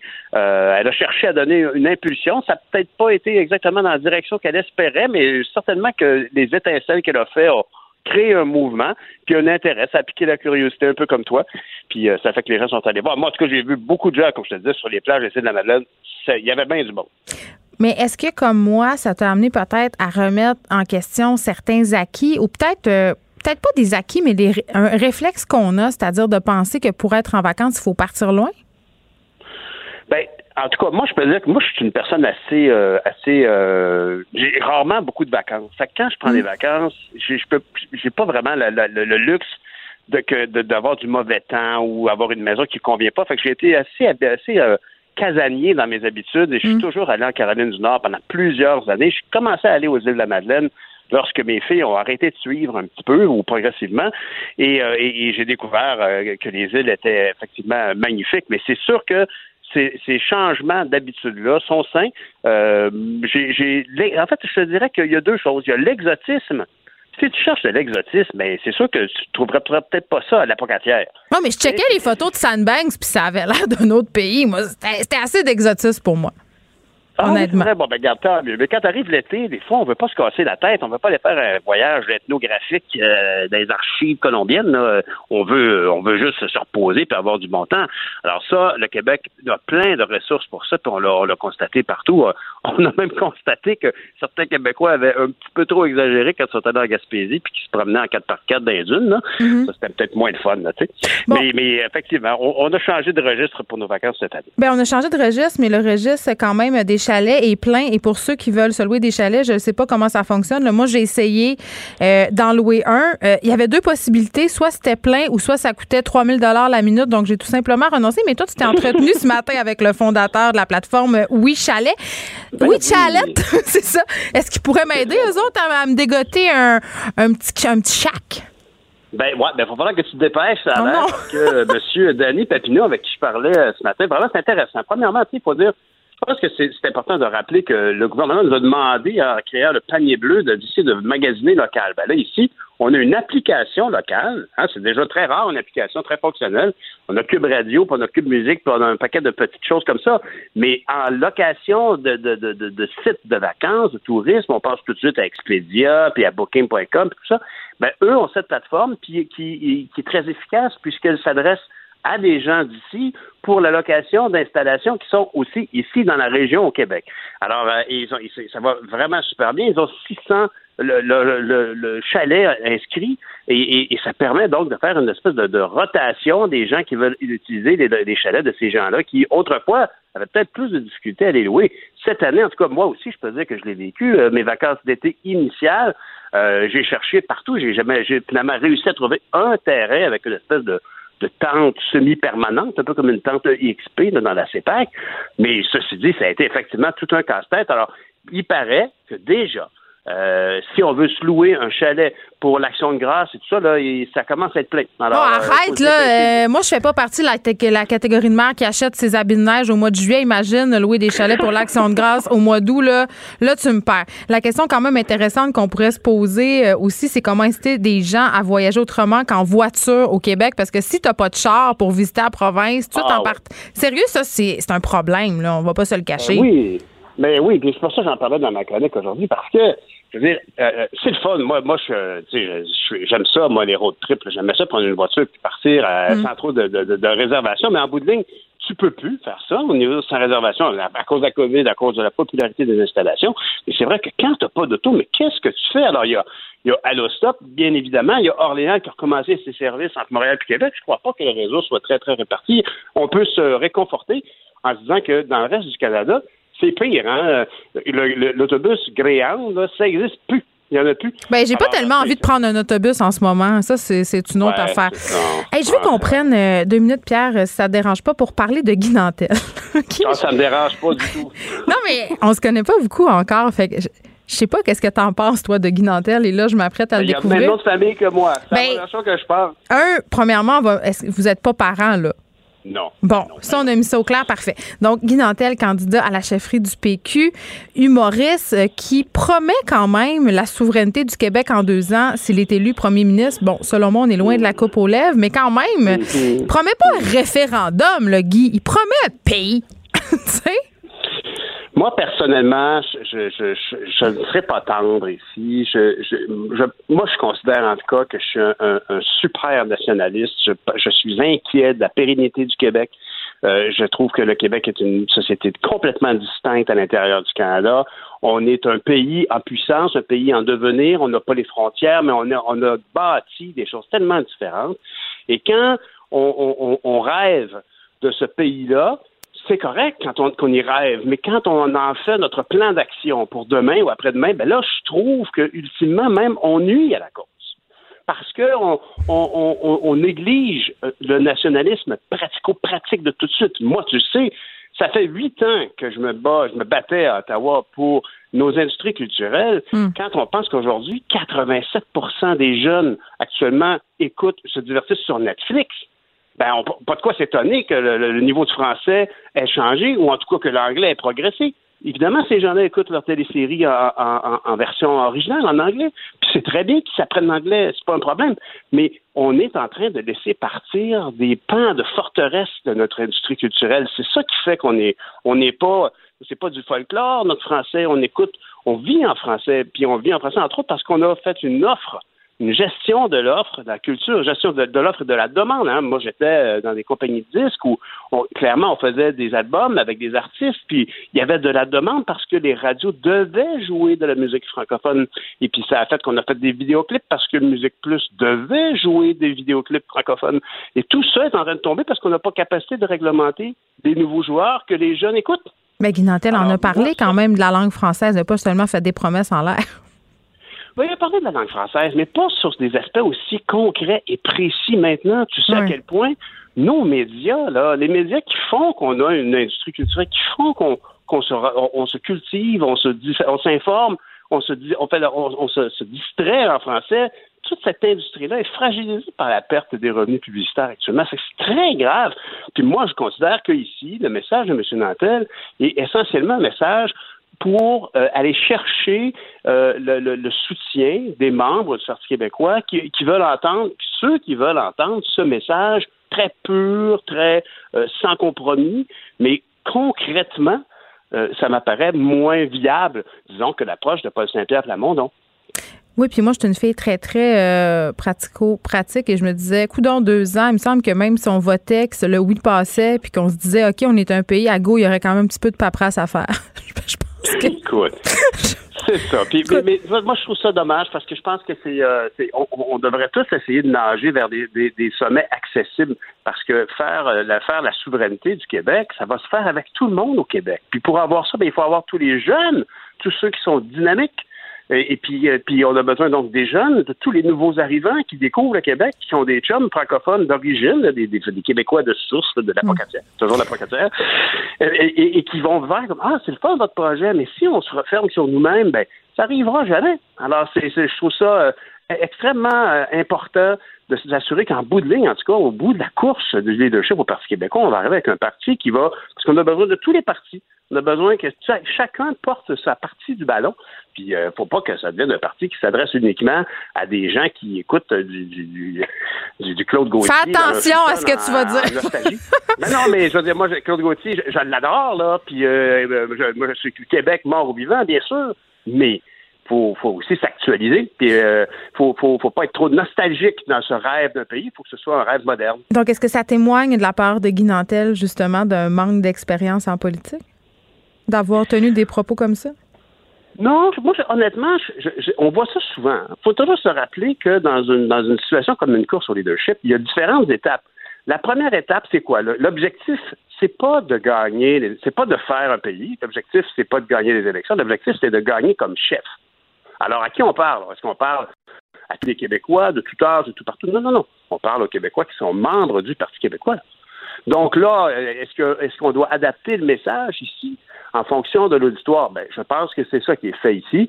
On parle à des gens qui sont militants dans un parti, puis c'est beau. Je les félicite, n'importe qui qui s'implique dans un parti politique, c'est beau de voir des gens qui veulent voir leur société prendre une direction quelconque et qui s'y impliquent pour que ça arrive mais donc les membres du Parti québécois actuellement, ben c'est ceux qui sont normalement sont animés par quoi? Ben, sont animés par la social-démocratie que, que, l'équipe de René Lévesque avait installée en 76. Puis je les comprends, j'en fais, j'en fais partie. Mais ultimement, il faut savoir qu'une fois sorti de notre conviction intime, comment on fait pour la communiquer plus largement à, et, pas juste aux nouveaux arrivants, même les jeunes, tu sais très bien que les jeunes entre 20 et 40 ans, la souveraineté actuellement, c'est pas quelque chose ah, qui les anime. Pas. Parle-moi pas. Parle-moi. Ah non? Non. J'aimerais ça partir, j'aimerais ça t'entendre. On s'en parlera, on s'en parle-tu demain? de mes allégeances souverainistes et des jeunes euh, et du PQ. Merci, Pierre Nantel. On se retrouve demain à, 14h et on peut t'écouter demain matin, évidemment. Puis je rappelle euh, pour nos auditeurs que Guy Nantel, quand même, même s'il y a beaucoup d'attention médiatique, affronte quand même trois autres candidats dans la course à la direction du PQ. Hein, on va déterminer qui va succéder à Jean-François Lisée à la tête du parti le 9 octobre prochain. Donc, euh, il se mesure à Paul Saint-Pierre Plamondon et Sylvain Godreau et l'enseignement en, l'enseignant pardon, en histoire Frédéric Basset. Et il y a trois débats virtuels qui vont avoir lieu le 26 août, le 8 ou le 8 euh, septembre et le 22 septembre. Donc quand même, euh, ça s'en vient. On va savoir. Euh, moi, je m'écarterai pas sur Guinantel, mais c'est peut-être parce que je suis une mauvaise foi. Geneviève Peterson, la déesse de l'information. Vous écoutez Geneviève Peterson, Cube Radio.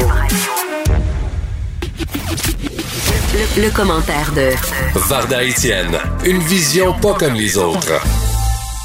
Si moi je suis la déesse euh, de l'information, Varda Etienne est sans euh, aucun doute la déesse des collaboratrices. Salut Varda. Salut Geneviève, je préfère le titre La déesse de Brossard. Ah, j'aime ça.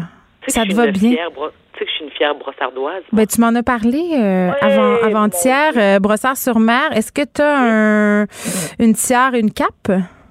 Oui, absolument et tout ça en faux diamant parce que comprends-tu, j'ai pas les moyens d'en m'acheter euh, m'acheter une vraie une vraie une vraie couronne en diamant, mais oui, j'ai une couronne avec des fleurs de lys dessus et des marguerites. Si tu continues à chroniquer ici, tu vas peut-être avoir l'argent pour acheter euh, le bas de la couronne. Juste un effectivement, effectivement. Juste un petit doigt. Bon, OK, parlons euh, parlons vedettes. On est dans une oh. société où la, la, la, comment on appelle ça? la pipolisation a gagné toutes les sphères, même la sphère politique et on se demande si c'est une bonne ou une mauvaise chose. Ben, écoute, je ne sais pas si tu as lu l'article de Denis Bombardier il y a deux jours dans le journal de Montréal. Le titre de l'article, c'est Le temps des féministes pornocrates. Moi, j'ai beaucoup aimé ce que Denise a écrit dans l'article. Par contre, par contre, et ce, avec tout le respect que j'ai pour Mme Bombardier, clairement, elle parle de femmes qui ne sont pas du tout de sa génération ni de son niveau intellectuel. Alors, elle, elle faisait référence, bien sûr, aux candidat à l'élection euh, présidentielle américaine qui, de plus en plus, s'associe, ben c'est peut-être pas le mot s'associe, mais qui, qui je sais pas, j'aime pas nous fricoter non plus, mais qui s'acoquine, il s'acoquine. Il s'acoquine. Ah, voilà. Bon, elle a plus de vocabulaire que moi. Je suis là pour toi. C'est moi l'auteur dans notre relation. Exactement. Donc, on va prendre par exemple Cardi B. Cardi B qui, on le sait, mais que ce soit Cardi B, Kim Kardashian, parce que les autres exemples que je vais te nommer, que ce soit euh, Tracy Ellis Ross, je sais pas si tu la connais, c'est la fille de Diana Ross qui est une euh, alors Tracy Ellis Ross est une comédienne qui est aussi extrêmement populaire sur les réseaux sociaux et euh, si tu as regardé la convention nationale démocrate sur CNN, moi je l'ai fait lundi et mardi, je vais le faire encore ce soir. Hier soir, c'est Tracy Ross qui faisait, qui était l'hôtesse, et Lundi, c'était Eva Longoria. Tu, la connais, cette superbe actrice mexicaine qui faisait... Moi, je sais qu'elle sort avec... Euh, est-ce qu'elle sort encore avec euh, le gars qui joue dans notre box? Moi, c'est juste ça euh, qui m'intéresse. Oh non, c'est pas elle! ça, c'est Eva Longoria, c'est la fille qui fait des annonces de teinture. C'est-tu elle? Exactement. Ah, ben, j'ai mal un moment donné, là, toutes ces belles actrices-là, brunes. C'est bien pour toi. Mais alors, pour revenir à Cardi B, Kim Kardashian, on s'entend que ces filles, ces, femmes-là ne font pas partie du groupe intellectuel de la société américaine. Hmm. On sait aussi qu'elles n'ont ni fréquenté Yale, ni Princeton, ni Harvard. On sait qu'elles sont extrêmement vulgaires, qu'elles glorifient l'hypersexualisation, mais tu sais quoi? Permets-moi de dire ça en jouel, ça pogne. Ces femmes-là ont. Ben, moi, tout de suite, en partant, j'ai bien de la misère avec ce que tu viens de dire, euh, qui font la promotion de la vulgarité, de l'hypersexualisation. Ben Il y a plusieurs façons de voir ça. Là. Je oh. comprends que dans un certain camp euh, féministe euh, de la première vague, c'est vu comme ça, mais ça peut aussi vu, ça peut aussi être vu autrement. Ça peut être un bon vecteur de libération du corps de la femme, une ah, façon. ben. Écoute, non, mais attends, bah, écoute, on, peut on peut être d'accord d'être en désaccord. Moi, par rapport à ce que Denise Bombardier, justement, qu'elle qui critique et qui le fait que ces femmes-là, justement, glorifient l'hypersexualisation, hmm. mais, c'est parce que, tu sais, il y a vulgaire, il y a bien vulgaire, puis il y a extrêmement vulgaire. Moi, Cardi B, j'écoute sa musique en cachette. Comprends-tu? Je peux pas m'abonner à son site Instagram parce que je trouve que c'est pas bon pour ma propre image. Oh, n'importe quoi. Mais je regarde tout ce qu'elle fait sur Instagram parce que je la trouve très divertissante. Moi, elle me fait rire, Cardi B. Est-ce que c'est un, modèle pour notre jeunesse? Non. Tu vois, ma fille, qui a 14 ans, adore Cardi B. Elle la trouve belle, puis elle la trouve drôle, puis elle la trouve sexy, puis tout ce que tu veux. Elle mais c'est la première à le dire que maman, clairement, elle n'a pas été à l'école très longtemps. Puis, tu sais, moi, j'ai de la difficulté, Geneviève, puis tu peux me traiter de ma tante de brossard, là, je vais l'accepter sans problème. Moi, je n'ai, je n'ai, je suis capable de reconnaître que les femmes, et moi, je suis la première à le faire, même, même si j'ai l'âge de ma tante, ont le droit de, d'exposer leur corps à leur convenance et où elle veut, comme elle le veut. Mais là, c'est pas seulement d'exposer son corps, c'est la musique et les, et les paroles que contiennent leur musique. Cardi B, par respect pour nos auditeurs, je préfère ne pas répéter ce qu'elle ce qu'elle dit. Ben, c'est très sexuel, disons-le. Ah, c'est vulgaire. C'est vulgaire. Moi, j'utilise pas ce mot-là. Ça fait pas partie de mon vocabulaire. Je crois pas à ça, la vulgarité. Qu'est-ce que tu veux? Attends, attends, attends. Attends, attends. Euh, Geneviève, parce qu'encore une fois, je ne sais pas jusqu'à où je peux aller. Mais va où tu veux. Va, va, va très loin. On est là pour ça. On fait de la radio autrement, Varda. D'accord. Alors, je vais donner un exemple. Et là, je fais la traduction euh, du, de l'anglais au français. Alors, dans quelques exemples de la, des, pièces de Cardi B. Ma plotte, ma plotte est mouillée. Euh, je veux qu'une grosse queue rentre dedans. Écoute, regarde, je te dis ça, puis j'ai des palpitations, puis God knows que moi, j'ai pas ce problème-là. Euh, mais si c'est pas de la vulgarité, Geneviève, t'appelles ça comment? C'est clairement pas des paroles de sœur cloîtrée. Ben non, mais moi, le concept même de vulgarité, ça fait appel, à mon sens, au judéo-christianisme. Puis je veux pas embarquer là-dedans parce que je trouve qu'on embarque dans tout le discours euh, qui est très euh, slut-shaming. Mais moi, je vais te le dire, il est où mon problème? Parce que moi, évidemment, aussi, j'ai des enfants. J'ai une fille de 13 ans et elle adore Cardi B. Mon problème, moi, c'est plus sur l'uniformité des modèles, c'est-à-dire qu'on a une Cardi B présente, qui soit, euh, qu'elle soit là dans tout ce qu'elle est avec ses bons et ses mauvais côtés, c'est une chose, mais on dirait qu'il n'y a que ça. Et c'est là, moi, où j'ai peut-être plus un problème, c'est qu'on nous présente seulement du contenu sexuellement implicite avec des filles qui se dandinent, puis qu'on nous propose jamais autre chose. À part Billie Eilish, il n'y a pas grand monde hein, qui est là pour faire contrepoids. Ça, c'est une chose, mais, elle est tellement déprimée. Elle est tellement déprimée. Mais elle est tellement talentueuse bonne. Mais, tu sais, les politiques s'associent parce que les Obama euh, ont des liens quand même avec plusieurs vedettes du hip-hop et ça a quand même aussi fait jaser. C'est comme si les deux allaient pas ensemble. C'est comme si euh, la fonction politique était, était, était indigne euh, de, de fréquenter des starlettes comme ça. Puis je dis starlette, puis je veux dire Kim Kardashian, c'est une star mondiale, là, mais tu comprends ce que je veux dire? Oui, tu vois, là-dessus, je te rejoins. Mais tu, tu vois, Cardi B, pour, pour la nommer, a quand même une grande, elle a, elle a un pouvoir pour convaincre les jeunes, le jeune électorat américain, et en s'associant avec une Cardi B, ben, ça te permet justement de charmer les jeunes, de les encourager, de les persuader d'aller voter. Kim Kardashian, que j'ai longtemps critiqué, malgré le fait que je la trouve magnifique, que mais je trouve qu'elle n'a pas beaucoup de vocabulaire, puis je trouve pas que c'est un, bel exemple pour notre jeunesse. Mais encore une fois, je répète, je suis une matante de brossard. Ça n'en demeure pas moins que cette femme-là, présentement, prend des cours pour devenir, des, cours en droit pour devenir avocate. Non, mais moi, je trouve que Kardashian, c'est une reine, là. On peut y reprocher ce qu'on veut. Mais regarde, euh, je sais pas, t'es sur mon courant. Écoute, avec, avec l'aide de ses avocats, elle a réussi à faire libérer 17 prisonniers parce qu'elle est très engagée, euh, est en faveur des, des, euh, des, des, des voyons, des, personnes qui sont emprisonnées injustement. Oui, c'est pour les faire euh, libérer euh, souvent parce que les personnes des communautés noires aux États-Unis font l'objet de harassement policier, euh, d'harcèlement, pardon, policier et ont des peines plus longues. Mais tu vois, je trouve, Varda, que tu mets le doigt sur ta propre contradiction. Tu sais, on dit, on suppose que parce que euh, Kim K, hein, pour les intimes, euh, se montre beaucoup sur Internet et très, très sexuelle et tout ça, elle peut pas avoir une vie intellectuelle. Puis on a dit, euh, c'est comme si Cardi B aussi, parce qu'elle avait du contenu comme ça, ne pouvait pas s'élever et n'était que ça. T'as raison. Tu vois, t'as, raison. Mais il faut on, de... on, les a toutes, on les a toutes, ces préjugés-là. Là. Je joue un peu à l'avocat du diable, mais on était élevés comme ça à juger les femmes qui se comportaient comme ça. Mais ces femmes-là sont aussi capables d'autre chose. C'est juste que cette chose-là est souvent euh, écrasée par leur présence très, très sexuelle. C'est le même que je dirais ça. Étant, étant toi-même mère d'une adolescente, écoute, ta fille a 13 ans, la mienne en a 14. Elle acheté des bas je capotais.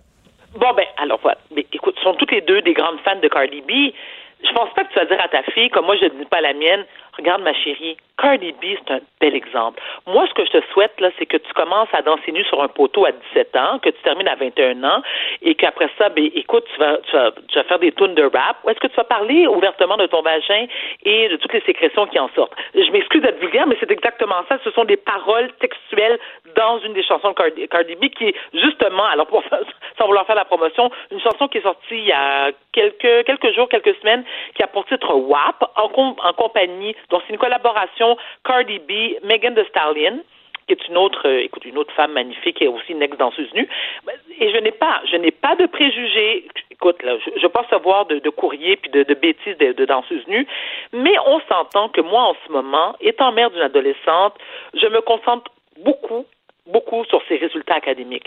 Non, j'aimerais pas attendre que j'aimerais pas savoir que ma fille a 17 ans se dandine sur un poteau puis il y a des vieux mononcles cochon qui veut donner des 5 pièces dans sa brassière.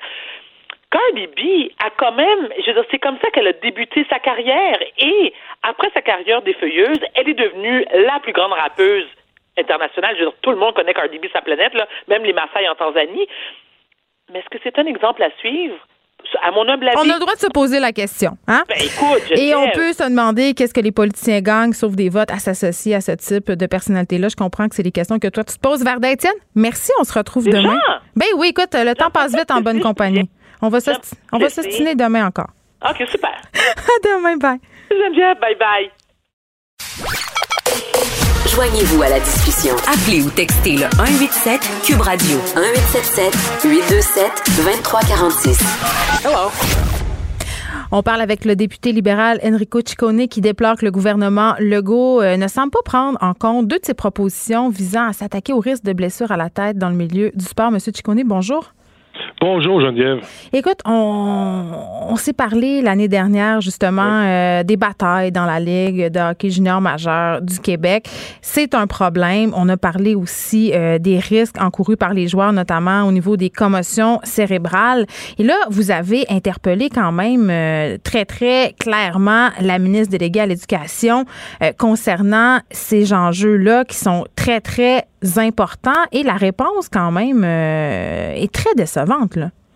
Oui, euh, euh, bien sûr. Hier, j'étais euh, justement en crédit budgétaire. J'avais une heure à passer avec avec la ministre Isabelle Charret. Puis, mon intention n'était pas de de parler de la Ligue Jean majeure du Québec euh, en tant que telle, mais hmm. euh, dans l'actualité, euh, on a quand même, on l'a quand même mentionné, dont la possibilité de financer justement la Ligue Jean majeure du Québec. Et j'ai posé la question à Isabelle Charret. Elle m'a dit oui, il y a eu des, des pourparlers en ce sens.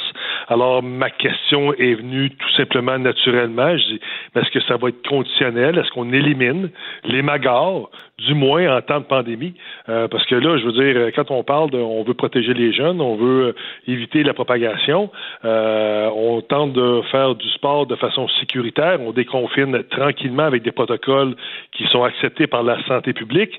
Maintenant, on n'accepte pas encore euh, les sports de combat comme le judo, le karaté, les dojos et, et la boxe, ainsi de suite. Mais on va permettre à des jeunes de la possibilité de se battre sur la glace. Et il faut toujours mentionner, là, il y a des joueurs mineurs dans la Ligue d'hockey jean majeur du Québec. Alors moi, mon rôle, c'est de relever tout simplement l'incohérence. Mais oui, puis c'est un, facteur de risque supplémentaire. Vous faites bien de le souligner parce que par rapport à la COVID-19, on a vu des cas dans des équipes de sport professionnels où ça s'est répandu très, très vite. Là, des équipes de baseball, des équipes de football. Euh, euh, je pense pas qu'on a besoin de bataille en plus. Là. Non, c'est sûr et certain que moi, euh, si la santé publique a dit que euh, la Ligue Jean-Major du Québec pouvait recommencer à, à, jouer, à, reprendre sous certaines conditions, moi, je ne suis pas un scientifique, c'est pour moi qui va questionner ça. Euh, moi, je suis pour l'activité physique, je veux que les jeunes reprennent une vie normale. Cependant, il y a des questions qui sont encore à répondre, notamment les jeunes, on n'était pas capable de répondre encore à cette question-là. Est-ce que les jeunes vont être dans une bulle? Est-ce que les jeunes vont euh, aller à l'école euh, par, euh, sur, par Internet? Est-ce qu'ils vont aller sur place? Comment on va faire ça? parce qu'il risque d'y avoir cette propagation-là. Parce que si on regarde comparativement à la Ligue nationale, les joueurs sont complètement, complètement dans une bulle, euh, sont même pas capables de sortir de leur hôtel, sont toujours dans le même autobus, on désinfecte partout, ce qui n'est pas le cas avec la Légion majeure du Québec. Je dis pas que c'est pas correct de le faire, mais en même temps, il faut être capable de ficeler. Euh, puis ils n'ont pas les mêmes moyens financiers non plus, là, ça coûte de l'argent, ces mesures-là. Exactement. Puis vous m'emmenez sur un terrain là, qui, qui, me, qui me chicote un petit peu parce que c'est normal de demander du financement euh, au gouvernement, euh, que ce soit provincial ou même fédéral. Ça, c'est tout à fait normal. C'est dans le droit de chaque PME, de chaque industrie. Cependant, quand on parle de la Ligue de hockey jean majeur du Québec, euh, on a vraiment, on est aux antipodes en matière de propriétaires. Il y a des marchés qui vont très, très, très bien. Il y a des marchés qui vont un peu moins bien. Il y a des marchés qui survivent. Euh, quand on parle dans le coin de Rouen-Alranda, Val d'Or, c'est un peu plus difficile. Mais je veux dire, euh, quand on parle des équipes de votre patron, Geneviève, je me dis, ils n'ont pas de difficulté là parce qu'ils sont euh, derrière eux, ils ont une grande machine comme Québécois. quand on va regarder dans le Nouveau-Brunswick, il y a des grandes familles comme la famille Irving, la famille McCain, ce sont des familles milliardaires. Alors je me dis, OK, c'est correct de demander de l'argent au gouvernement, ce qui est correct parce qu'on développe quand même des joueurs et de l'activité physique, mais en même temps, n'est-il pas temps de regarder un peu euh, au niveau du partage des revenus? Euh, les plus gros marchés pourraient peut-être aider euh, de façon plus euh, importante les petits marchés? Bien, j'entends bien, mais nonobstant ça, si on revient à la question du financement par l'État des équipes de hockey de la Ligue junior majeure du Québec, moi, j'aurais envie de dire comme citoyenne que j'ai pas envie d'encourager un sport où on permet les batailles parce qu'on va se le dire, là, outre la COVID-19, il y a un risque de contagion, bien évidemment, mais au-delà de ça, les batailles au hockey, ça fait longtemps qu'on en parle. Là. C'est pas un mal nécessaire, c'est pas obligé. Euh, on n'en a pas besoin, mais on continue quand même à ce que ça fasse partie du sport. Puis je pense qu'on euh, est dû pour un changement de culture. Là. C'est le temps dans la ligne junior majeure du Québec des, des enlever pour pas que ça continue euh, aux professionnels. Effectivement, on était supposé prendre une décision en juin dernier. On a repoussé. On n'a pas pris cette décision-là. Mais il y a un élément qui m'inquiète énormément. Euh, hier, j'ai posé la question justement sur le financement. Parce que le, plus gros pouvoir qu'un gouvernement peut avoir euh, face à des fédérations, par exemple, euh, c'est de, un, de demander une réduction de compte euh, conditionnellement à du financement. Parce que c'est là le pouvoir que le gouvernement peut avoir. C'est règle tes problèmes, améliore euh, les conditions, puis on va te donner plus de financement, on va retenir du financement. Ça, c'est le pouvoir que le gouvernement a. Maintenant, c'est pour ça que j'ai posé cette question-là. Euh, si euh, on demande du financement, c'est correct de les aider s'ils ont besoin d'aide, mm. mais il faut quand même protéger les jeunes et ça doit être conditionnel à éliminer les bagarres, au moins pendant en temps de COVID. Puis je pense que cette demande-là est très légitime si on y va étape par étape. Mais en même temps. Mais même pas en temps de COVID. Je veux dire, les batailles. Oui, non, non, mais j'ai compris une chose depuis que je suis en politique, Geneviève. c'est que si tu veux prendre des pas trop grands, on va s'enfarger. Fait moi, je me suis dit, on va sauter sur l'occasion juste de démontrer qu'on est capable de jouer au hockey pendant la COVID sans bagarre. Comme un exemple stratégique. Exactement. Là, vous avez tout compris. Là, je dis, on va, on va être capable de démontrer parce qu'il y en a qui ne sont pas convaincus dans cette ligue-là encore qu'on doit enlever les bagarres. Cependant, mais ça attire les spectateurs. La, réponse de la ministre quand j'ai dit euh, on, accepte les bagarres, on tolère les bagarres, elle m'a dit non, euh, les bagarres ne sont pas permises dans la Légion majeure du Québec. Là, j'ai dit pardon? Elle dit ben non, ils sont, sont pénalisés. Et là, je me suis parce que ça, ça a toujours été le discours du euh, commissaire et des équipes de la Ligue nationale en disant non, non, ils ne sont pas tolérés, on les punit. Oui, mais vous les ben punissez cinq minutes, vous les tolérez, vous gardez les jeunes. Comprenez-vous, on joue avec les mots. Puis moi, quand j'ai entendu la ministre dire ça hier, je vous le dis, là, si j'ai pas euh, des, des, des, bras sur ma chaise, je tombe en bas de ma chaise. C'était, moi, j'ai dit, non, j'ai dit, embarquez pas dans ce discours-là, s'il vous plaît, Madame la ministre, parce que s'il y avait bien un dossier sur lequel on était d'accord, moi et elle, depuis deux ans, c'est celui-là. Et là, pourquoi ça a changé? Je sais pas. J'ai quasiment le goût de dire, j'espère qu'elle n'a pas bu le Kool-Aid. J'espère qu'elle n'a pas bu le Kool-Aid. Ben c'est sûr que, euh, puis là, je vais pas prêter des intentions à la ministre, là, mais on les batailles au hockey, ça fait partie du spectacle. Les gens y vont pas juste pour ça, mais quand même, ça fait partie du sport, ça met de l'action.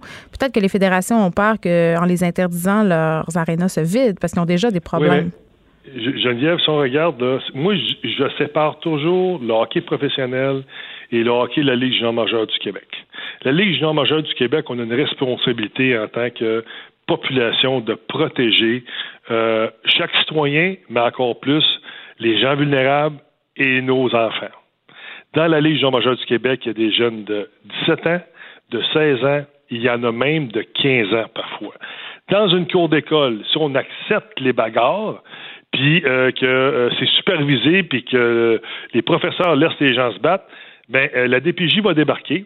Puis les, les, les, gens vont se faire congédier, puis ces gens-là risquent de se retrouver en prison parce qu'on laisse des enfants se battre. On a mis, je l'ai déjà dit, puis je vous l'ai dit, je vais le répéter, Michael Vick, un ancien joueur de football, a fait trois, quatre ans de prison parce qu'il y avait un cercle de, de bagarre de chiens. Alors ça, on n'accepte pas ça, mais on va laisser des jeunes de 15, 16, 17 ans se taper sur la gueule encore aujourd'hui. Mais c'est inconséquent. je ne ben, comprends pas. Je ne comprends pas. Puis moi, comme citoyenne, j'ai pas envie euh, de donner mon argent à des organisations qui font la promotion de la violence auprès des jeunes. Je suis pas en train de dire qu'ils qui, qui, qui, font la publicité pour, pour que les jeunes se battent, mais clairement, euh, ils se ferment les yeux volontairement et ça, euh, ça vient me chercher. Enrico Ciccone, merci, député de Marquette et porte-parole de l'opposition officielle en matière de sport, de loisirs et de saines habitudes de vie. Bonne journée. Ben, ça me fait plaisir. Bye bye. Pour elle, une question sans réponse n'est pas une réponse. Geneviève Peterson. Cube Radio. Le, le, commentaire de François Lambert, un dragon pas comme les autres. François Lambert, salut. Salut, comment ça va? Ça va très bien. Euh, hier, on s'est parlé du Cirque du Soleil euh, et on continue aujourd'hui parce que là, c'est vrai, c'est officiel, c'est la fin. Le Cirque du Soleil n'appartient plus aux Québécois. C'est. Il y a comme. C'est comme bizarre, je trouve. C'est autant que j'ai aimé le cirque au début, euh, mais là, il a été acheté euh, par un fonds euh, torontois qui est Catalyst. Il y a 12 investisseurs. On a pas, je sais pas la, liste, pas important. Mais ils l'ont racheté, ils l'ont eu pour 1,2 milliard. Ils doivent réinjecter 3, 375 millions pour réduire la dette. Parce que le cirque est surendetté. Mais est-ce que je me demande des fois est-ce que c'est un bon placement? Je, je, ne pense pas que même ça, c'est une bonne offre. Il n'y a rien de bon. Le cirque euh, s'est auto-tué en, ayant une stratégie trop agressive euh, de dividendes. On en avait parlé hier. Et euh, là, ça passe aux mains d'un autre fonds. Il y avait quand même trois fonds là-dedans. la Caisse des dépôts. Il y avait le, fonds chinois. L'aventure en Chine n'a pas fonctionné. Est-ce que c'est la fin du cirque? Moi, je pense que oui, malheureusement. Même si les gens mettent 375 millions, pour moi, ce n'est pas, ce n'est pas un bon deal. C'est, euh, sais, le cirque, ça passe beaucoup à Vegas et dans les villes festives. Quand est-ce qu'on va se déplacer à Vegas? on parle juste de la deuxième vague qui s'en vient, qui va nous frapper extrêmement fort. Donc. Euh, ah, mais ils promettent quand même de revenir sous une autre forme, quand même, les nouveaux gestionnaires du cirque. Là, nous promettent euh, vraiment une façon de faire des spectacles peut-être à distance. Je ne sais pas où ils s'en vont avec ça, mais visiblement, ils ont pensé à ça. Oui, mais tu sais, c'est normal parce que quand il y en a un qui vend, il est pessimiste. Quand l'autre achète, il est optimiste. C'est aussi simple. simple humainerie. Ben exactement, c'est même pas. Donc il y en a un qui est hyper, euh, il pense qu'il vient, de faire un bon deal. Et l'autre a dit, ben garde, je viens de me débarrasser de ma patate chaude et je le passe à quelqu'un d'autre ben, parce que quand le, même... le du soleil était devenu une patate chaude. Là. Oui, mais c'est quand même un fleuron québécois au plan symbolique. C'est comme si on avait collectivement une double peine d'amour, mais d'un bord, on est aussi fâché pour les raisons dont on se parlait hier, c'est-à-dire euh, l'investissement de la Caisse de dépôt et placement du Québec. On a fait patate avec ça. Et là, en plus, euh, les Québécois, je pense, euh, sont bien fiers du Cirque du Soleil, du rayonnement à l'étranger. Là, ce nouveau, ces nouveaux investisseurs nous ont promis de maintenir le siège social du cirque au Québec cinq ans, mais après, en général, il se passe quoi? Ben, ils vont prendre leur clic puis leur claque, puis ils vont aller ailleurs ils vont aller où ce qu'il va avoir des meilleurs euh, crédits d'impôt. Euh, tout simplement. Euh, non, mais c'est comme ça, la, vie de ces grandes entreprises-là. garantir le siège social à cinq ans, c'est de dire tout simplement on part dans cinq ans. Mais ben oui, ça change rien. Et, oh, puis ils peuvent partir avant parce que ils, ne garderont pas Daniel Lamar, le président. il est responsable aussi de la déconfiture du Cirque du Soleil. Donc, c'est tout va changer au Cirque du Soleil. Et c'est un peu de nous qui part là-dedans. Hein. Mais tu sais, bon, le Cirque du Soleil a fait quand même des bébés. Cirque Éloise en est un. Il a réinventé le cirque. Il n'y a plus d'animaux beaucoup dans les cirques. Il faut, regarder ce que le cirque nous a donné comme héritage. Euh, mais honnêtement, je ne pense pas que le Cirque, du Soleil, le Cirque du Soleil va ne garder que le nom. L'essence même, le spectacle va être revu parce que, comme on a parlé hier, euh, ils se sont pas vraiment renouvelés beaucoup, beaucoup. Non, mais tu l'as dit, là, euh, le Cirque du Soleil a perdu de sa magie et je pense que malheureusement, tu as raison, ça sent la fin. Bon, on s'en va complètement ailleurs. Euh, tu me parles de cabanes à sucre. Il y a des cabanes à sucre qui voudraient pouvoir ouvrir à l'année. En tout cas, moi, ça me ferait bien plaisir parce qu'une fois par mois, j'ai un craving de sucre. Je dois te l'avouer. Dans ce temps-là, d'habitude, je te commande des meringues. Oui, mais tu sais, Geneviève, moi, ça, c'est quand même une aberration de notre agro-tourisme québécois de savoir que les cabanes à sucre euh, doivent être fermées à ceux qui ont des réceptions, qui n'ont pas de droit acquis avant 1978, ne peuvent plus recevoir plus que 20 personnes euh, dans leur cabane euh, après, c'est entre le 15 février et le 15 mai. Après ça, là, tu n'as plus le droit. Et Nathalie Smart, ben, parce que c'est c'est la règle pour ne pas avoir des Disneyland dans le fond d'un rang. c'est euh, c'est la protection du, territoire agricole, mais est-ce qu'on est allé trop loin en voulant protéger le territoire agricole? On l'a tellement voulu protéger qu'on n'a plus rien à aller voir dans le territoire agricole. Et pour moi, c'est un non-sens que les cabanes à sucre ne sont pas ouvertes à l'année. Qu'est-ce qui empêche une cabane à sucre qui désire? C'est pas le choix de tout le monde, mais s'il y en a un qui décide, et moi, je vais en servir des déjeuners le week-end non-stop, ben, qu'est-ce qui devrait l'empêcher? Absolument rien, mais au Québec, pour être en territoire agricole, tu as le droit d'avoir une table champêtre. Donc, c'est faut que tu serves en majorité les produits qui viennent de ta terre. Donc, tu voudrais servir du cochon, ben, faudrait que tu l'élèves, un peu comme Martin Picard fait. Euh, mais euh, pourquoi qu'on limite ça? Puis là, il y a plusieurs euh, personnes qui crient, au, qui crient vraiment et disent écoutez, ça n'a pas de sens. Là. Il faut qu'on ouvre à l'année longue, mais je comprends pas. Honnêtement, là, s'il y a un grand perdant dans la pandémie actuellement, c'est le ministre de l'Agriculture. On parle d'agriculture non-stop, de la souveraineté alimentaire. Et qu'est-ce qui s'est passé depuis la pandémie en agriculture, Geneviève? Bien, on a eu des pertes, oui, mais aussi, le, pas une journée se passe qu'on nous parle des pertes énormes euh, auxquelles les agriculteurs doivent faire face. J'imagine aussi que prolonger la saison des sucres, ça pourrait avoir des impacts positifs, positifs pardon, euh, sur leur bilan financier. Il n'y a pas de raison qu'elle arrête il faut qu'on arrête cette mentalité-là au Québec d'avoir. En même temps, eh, François, quand même, tu me dis c'est pour empêcher les Disneyland dans le fond des rangs. Ça touche quand même un point. À un moment donné, c'est cute le va-et-vient, euh, le tourisme agroalimentaire quand ça dure cinq semaines, mais quand c'est à l'année, euh, les citoyens et les gens qui habitent ce rang-là, ils ont le droit aussi à leur quiétude, non? Euh, si tu veux avoir la quiétude, là, même en campagne, va-t'en dans le fond d'un bois, reculer qu'il n'y a pas d'électricité, tu vas l'avoir. Mais les agriculteurs qui vivent de leur terre ont le droit d'attirer des gens pour venir découvrir la terre. C'est comme ça que, les, villages se vident. Il ne faut pas se compter des peurs. on fait oublions l'agriculture un, moment, une minute. Les villages se vident. Là, ils se remplissent parce que les gens quittent la ville. Mais les villages dans les campagnes, ça, fait pitié. quand, tu perds, regarde moi, mon, mon, village, on vient de perdre l'épicerie, on n'a plus d'école, Donc, c'est un village qui devient fantôme. tu ne mets, pas de l'essence à, la chute, tu peux pas passer chez nous, il n'y en a plus. Là. Euh, Puis les jeunes s'en vont. Les jeunes s'en vont. Donc, qu'est-ce que ça prend? Ça prend de l'emploi. Mais l'emploi veut dire pas tout le temps dans les villes. On veut les garder ici. Euh, mais pour moi, c'est un non-sens. Regarde en France, on a la saison des vendanges. Le reste du temps, tu peux arrêter n'importe où, acheter ta bouteille de vin chez la personne, on a, tu peux aller manger. On n'a tellement pas le même rapport au terroir en France qu'au Québec. Moi, j'ai tendance à dire, même s'il y a un regain là, de revalorisation de notre terroir québécois et des produits de la terre, là, on n'est pas en même place. Là. Si on regarde seulement les appellations d'origine contrôlée en France, il y aurait toute une façon ici de faire la même chose. On est ailleurs. Culturellement, c'est complètement autre chose. Ben regarde, on va faire un parallèle. On a des appellations contrôlées dans le vin. On a des, des, des le Bordeaux, le Bourgogne, on sait que c'est du Pinot. L'autre, on, on le sait que si on achète un vin de Bordeaux, on le sait à quoi s'attendre en partant. mais là-bas, ça va jusque dans le fromage, la viande, ils ont, ils ont tout un système. Mais regarde notre sirop d'érable qui est vraiment pas mal plus notre culture que le castor, OK? Ouais. Euh, et le sirop d'érable, pour moi, le temps des sucres et le temps des vendanges. Après ça, on devrait en avoir à l'année et l'avoir accessible pas mal plus facile.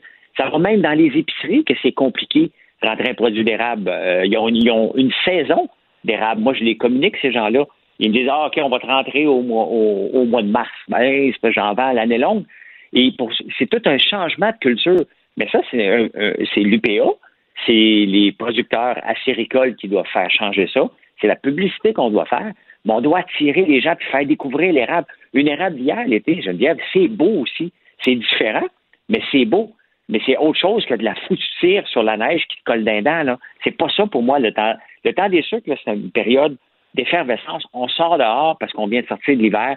Ça sent le printemps, on s'en va à cabane à sucre.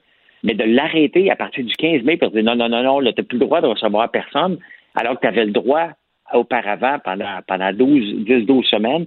Il faut que ça change. Puis je comprends pas pourquoi ça ne change pas. On parle pas de, de bâtir un Disneyland. les, les fermes se meurent, là. Tu sais, pour vrai, là, je sais pas si tu as vu le documentaire de Stéphane Gendron sur la détresse des agriculteurs, là. C'est épouvantable, je veux dire. Puis peut-être qu'une des façons qu'on aurait peut-être de revitaliser cette industrie-là, puis on s'embarquera pas dans la question des quotas puis des chasses gardées, là, euh, François, là. Euh, mais n'empêche que la table champêtre de faire de la ferme un lieu, là, un lieu commun qu'on partage, dans lequel on peut se rendre, c'est un début de solution mais plus que la table champêtre. Parce que la table champêtre, c'est compliqué. Il faut que tu élèves, mettons que je voudrais servir un. Tu peux pas juste servir du sirop d'érable. Il faut que tu sers à quelque chose d'autre. Donc, il faudrait que tu aies des œufs, admettons. Mais tu, pourrais servir du lapin à l'érable. C'est ce que c'est ce que j'en retiens. Oui, ça, tu pourrais. mais regarde, les œufs, tu pourrais pas parce que tu as le droit d'en avoir seulement 100. Tu as le droit d'avoir seulement 100 poules. Tu voudrais servir du poulet que tu élèves chez toi. Tu ne peux pas parce que tu peux n'avoir que seulement 300. Oui, c'est comme. C'est un univers excessivement euh, compliqué, compliqué François Lambert, merci. On te retrouve demain. Geneviève Peterson. Une animatrice pas comme les autres. Cube Radio. On accueille notre nouvelle collaboratrice Léa Strelitzky qui sera avec nous le mercredi. Léa que vous connaissez, qui est autrice, humoriste et mère de famille. Bonjour Léa. Salut!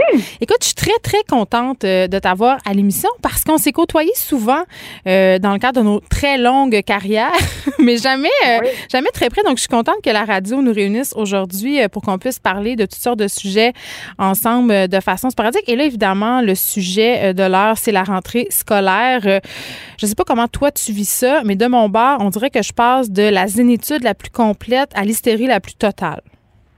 Oui, mais moi aussi, je suis vraiment contente de t'en parler. Puis pour vrai, euh, même si on ne faisait pas de la radio ensemble en ce moment, je pense que je t'aurais quand même appelé juste pour savoir comment tu gères. Parce qu'on est toutes les deux mères de trois enfants. À deux, on a un village. Euh, et euh, moi, pareil, je pense, mais tu sais, l'année, ça a été ça. Ça a été des espèces d'émotions complètement en dents moi, c'était cette courbe-là que j'essayais d'aplatir. C'était la courbe de mes émotions. Euh, puis là, sincèrement, la rentrée s'en vient et je suis soulagée. Je le vois vraiment comme une ligne d'arrivée. Euh, quel que soit le temps que ça va durer, je ne sais pas combien de temps mes enfants vont avoir le luxe d'être assis sur euh, les bancs de l'école, mais sincèrement, n'importe quel nombre de jours, je vais quand même être un peu contente. Mais je suis contente qu'on règle ça d'emblée. C'est-à-dire, je pense qu'on a tous euh, et toutes, euh, les pères, les mères, une petite gêne à dire que euh, on a trouvé ça quand même un peu long. Puis à un moment donné aussi, on était un peu au bout de nos ressources. Puis je sais là, que beaucoup de gens qui nous écoutent sont en train de penser, puis le commentaire est légitime, là, ben pourquoi vous arrêtez pas de vous plaindre de vos enfants si vous vouliez pas d'enfants, vous aviez juste à pas en faire. Mais c'est pas ça qu'on dit, là. C'est juste qu'on n'est pas des profs, on n'est pas des enseignants, on n'est pas des éducateurs spécialisés, on n'est pas des géos, on n'est pas des éducatrices, des éducateurs en camp de jour. Puis à un moment donné, moi, je sais pas, mais j'étais au bout de mes ressources. Vraiment, je me suis sentie dépassée. Je savais plus quoi faire et j'étais absolument euh, consternée par euh, l'espèce pas l'abandon, mais la façon dont à un moment donné, j'ai renoncé à contrôler, genre, les heures de tablette, parce qu'à un moment, tu sais, c'était le système D, là, on était vraiment acculés ah au pied du mur, puis advienne que pour Moi, c'était ça. Ben vraiment. Puis quand je dis que je suis passée par toutes les émotions, c'est que tu sais, il y avait des jours autant où je trouvais ça merveilleux d'avoir de l'espèce de temps volé euh, à l'enfance de mes de mes enfants, où est-ce que je pouvais passer du temps avec eux que normalement j'aurais pas eu. Mais à un moment donné, c'est l'accumulation, tu sais. Puis au-delà du fait qu'il y a des gens qui peuvent nous dire, vous êtes toujours en train de chialer puis de dire que c'est dur d'avoir des enfants, il y a personne qui élève des enfants tout seul. sais. Mais juste en Amérique du Nord, maintenant, aujourd'hui, qu'on est si peu entouré quand on est, pour élever nos enfants, parce que si on réfère, par exemple, au temps de nos grands-mères, tout le monde vivait la même réalité. Tu étais à la maison avec tes enfants, tu avais tes voisines, tu avais tes sœurs. Euh, il y avait quelque chose qui s'appelait les relevailles aussi, là, c'est-à-dire que ta mère venait te ben voir, puis pendant 40 jours après l'accouchement, elle était chez vous. Maintenant, on est bien tout seul avec notre mieux vivre. Ben, ben, il y a ça, mais c'est aussi que justement, dans le temps où est-ce que, tu sais, peut-être que les parents se plaignaient moins parce qu'il y avait moins de tribunes à part le parvis de l'église. Euh, euh tu n'avais pas d'autre choix, c'était ça, c'est tout.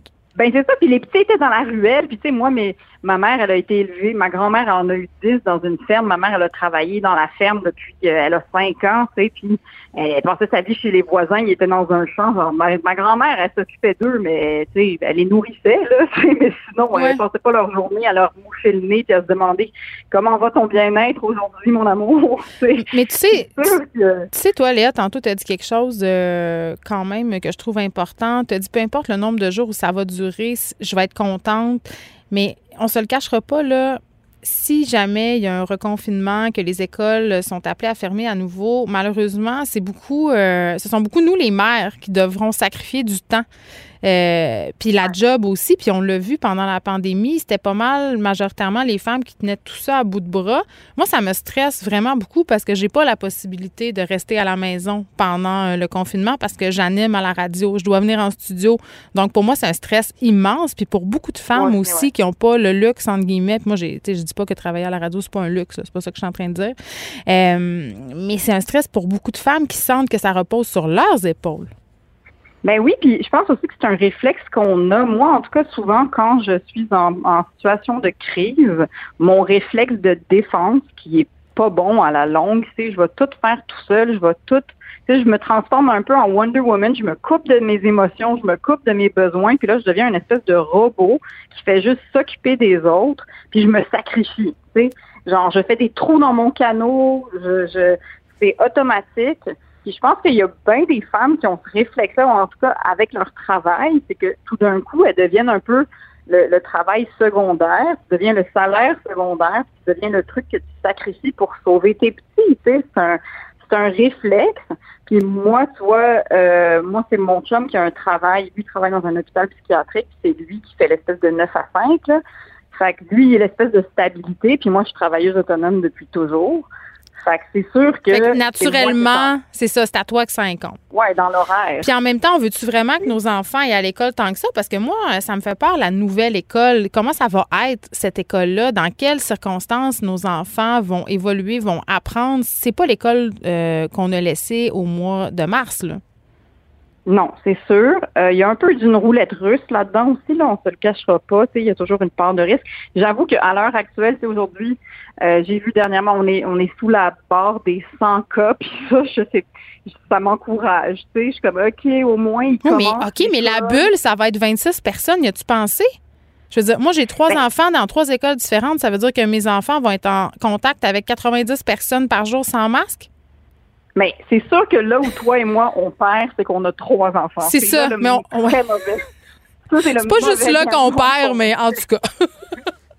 non, c'est sûr, mais tu vois, parce que moi, je me suis dit, j'ai vu que s'ils ont un symptôme, c'est garde à la maison. Qu'est-ce qu'on va faire de notre hiver, nous autres? Moi, je vais passer ma certification, je pense, pour le test COVID, pour pouvoir l'administrer à la maison pour vrai, faites ça, man. Donnez-nous des trousses de tests, là, parce que ça, ça va en prendre. Puis toi, tu parles de mesures. Moi, j'espère aussi, je sais pas toi, mais nous, on a vraiment passé l'été dehors, là. On a vraiment profité du Québec puis de Montréal. Puis, tu sais, on n'a rien que ça à faire. Fait c'est sûr qu'on a beaucoup fait ça, du vélo, des escapades. On est allé au Mont-Royal plus qu'il faut.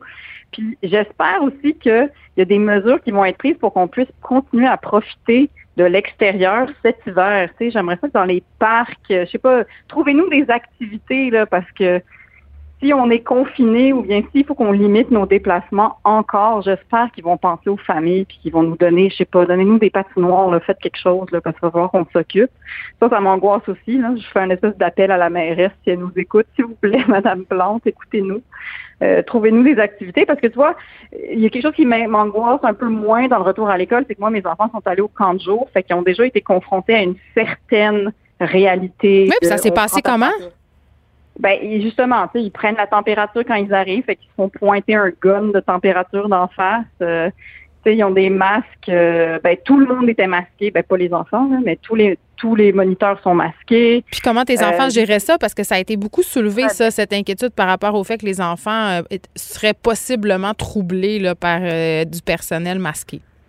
Ben, je te dis, moi, ça les, ils sont rendus tellement habitués. Écoute, sérieux, moi, ma mère leur fabrique 15 caisses de masques par semaine. Mais c'est fou, hein, comment c'est allé vite, puis ils se sont adaptés parce que mon fils de 4 ben ans, quand même, euh, l'autre fois, euh, on est sorti de la maison, puis il m'a regardé, puis il a fait Maman, mon masque. Tu sais, c'est ben le, le, réflexe est déjà là. C'est le ben fun, mais c'est triste en même temps. Ben, au début, je trouvais ça triste. Au début là, de la pandémie, j'étais comme je ne veux pas vivre quelque chose d'historique. Ça ne me tente pas d'être dans les livres d'histoire. Je veux vivre quelque chose d'anonyme. Donnez-moi quelque... Justement, ça me tente pas, là. Mais à un moment donné, je nous trouve résilients. Je trouve que, tu sais, il y en a du monde qui chiale contre les masques. Hey, sérieux, le prix est pas cher à payer, là. Mais qu'est-ce que ça t'enlève comme liberté individuelle de porter un masque? Moi, c'est ça que je comprends pas.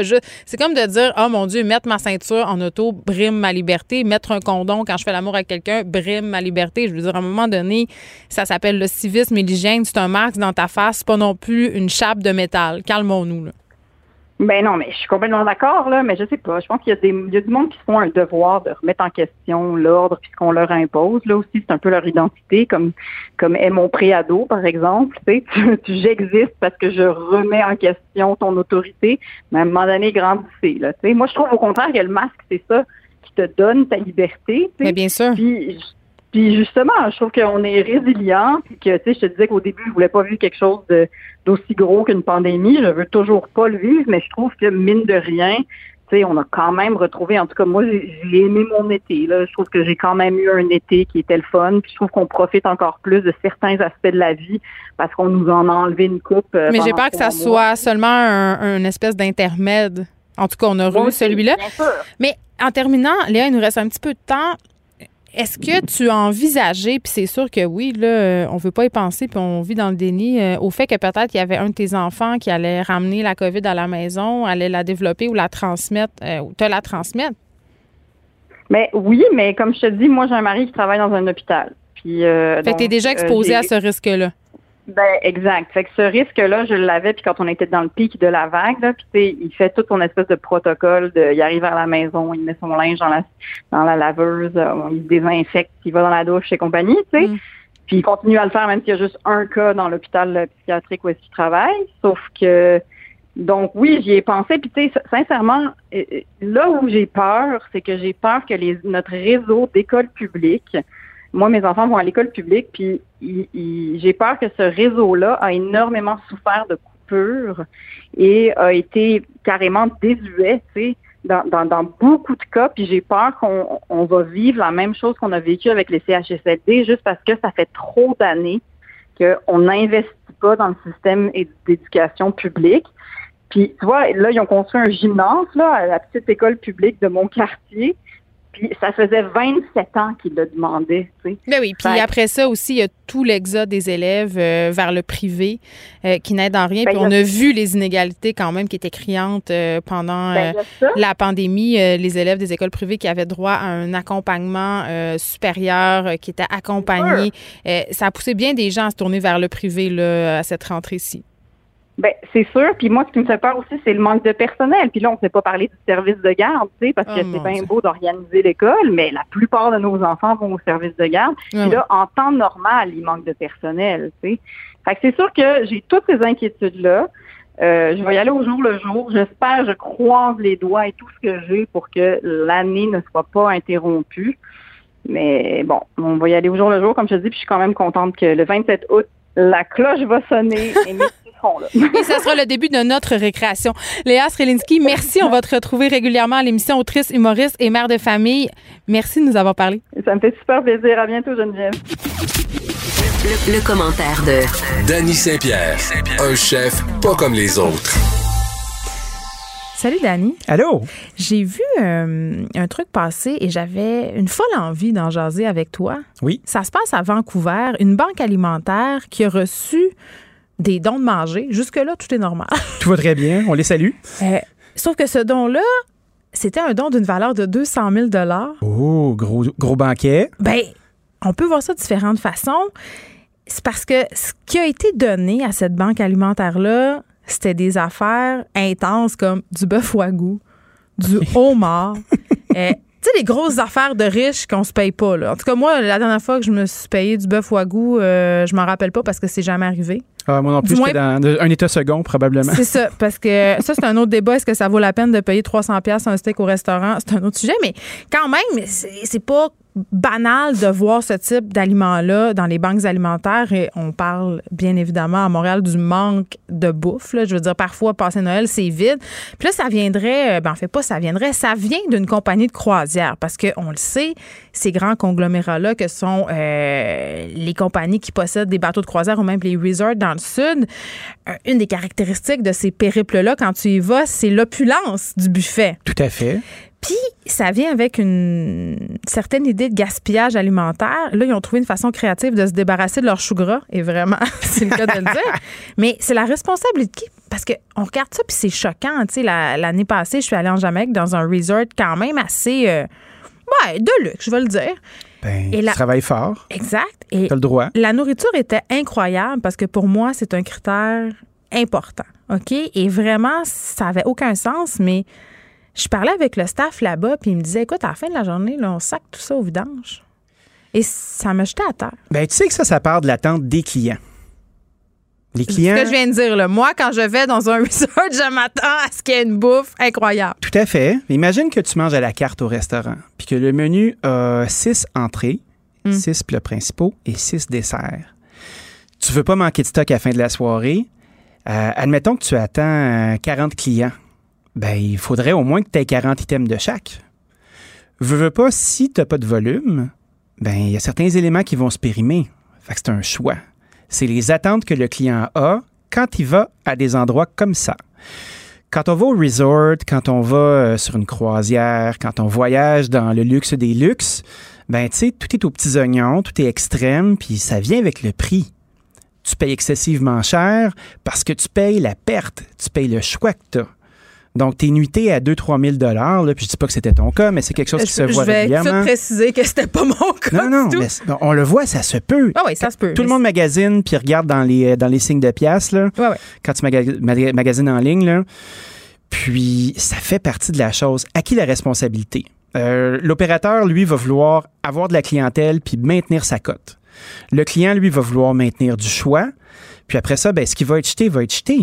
C'est malheureux, mais c'est comme ça. On vit la même chose avec les, beaux légumes et les laits légumes du supermarché. Euh, on vit euh, des trucs avec les dates de péremption. Notre relation avec les aliments, l'innocuité, puis la façon dont on en dispose est vraiment malsaine. Ben, OK, ça, je suis parfaitement d'accord avec toi, mais je pose, je pose une question quand même. Je suis d'accord pour dire que euh, on nous a habitués à une certaine diversité. Puis je confessais en tout cas, j'ai souvent confessé que ça serait difficile pour moi de revenir en arrière. C'est-à-dire, on nous a habitués hein, ben à avoir tout tout le temps. Euh, tu sais, la, culture euh, épicurienne qui est arrivée avec les émissions de cuisine et tout, ça. Tu sais, ça a donné lieu quand on a un peu créé un monde. C'est-à-dire que là, tu sais que tu vas aller à ta petite boutique, tu vas avoir ça, si ça. Fait que si du jour au lendemain, tu me dis, Hey, c'est quoi, Geneviève? Là, là, il faut faire attention à la planète. Euh, il faut manger local. Puis là, je suis là, là, puis je suis là.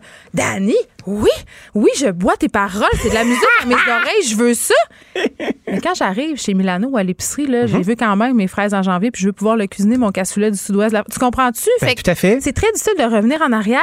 Puis, euh, est-ce que c'est tant que ça de la faute du consommateur? Je pense que le consommateur a un, rôle à jouer là-dedans en gérant ses attentes, puis en gérant aussi son panier, c'est-à-dire à go, on achète local.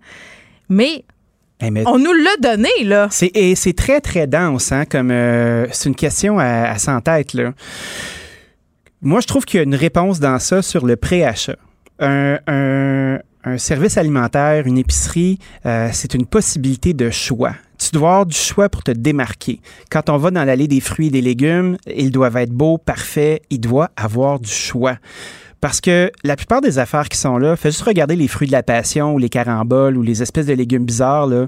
C'est juste une distraction, cette affaire-là, parce que les gens vont prendre des... Qui trouve ça vraiment bon, un fruit du dragon? Là, on ben, écoute, moi, je trouve ça laid en plus. Oh non, ça, c'est pas vrai. Moi, j'ai pas envie d'en manger. C'est le beau fruit rose avec des picots euh, noirs et ben, blancs. Ça ressemble à... Moi, je pourrais me gratter le dos avec mais ça. Non, mais c'est comme, c'est comme mort dans une feuille de Duproc. Là. Ça goûte absolument rien. En tout cas, bon, à je, je te prends au mot. Je ne le ferai pas moi-même.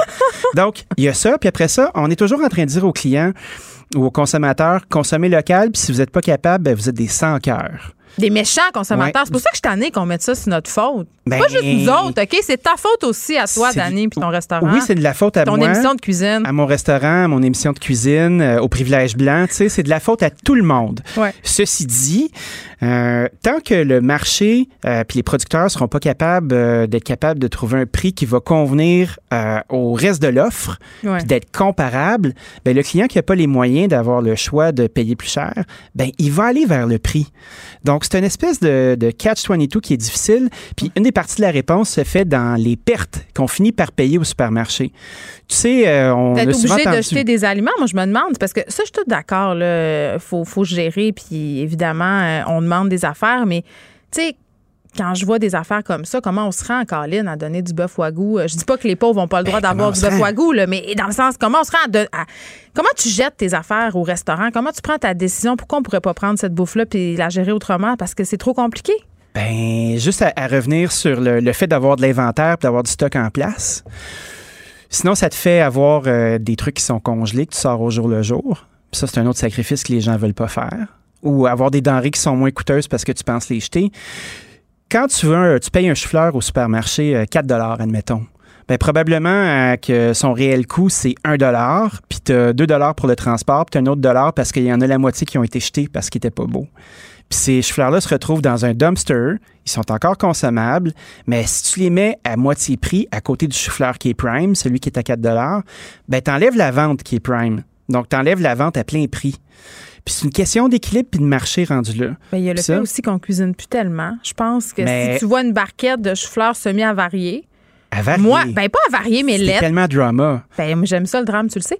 Bon, mais moi, ça. je vois un gros chou-fleur lettre. Moi, je fais OK. Peut-être un bon cœur. Viens, hein, je suis je vais, je vais te gérer. Va t'épicher. C'est ça, mais il y a des gens pour qui c'est pas un réflexe. Ils sont comme, oh my God, euh, je, je vais avoir, euh, je sais pas, la gonorrhée du chou-fleur. Ouais, c'est ça. Je vais me ramasser avec les commissures fendues. C'est officiel.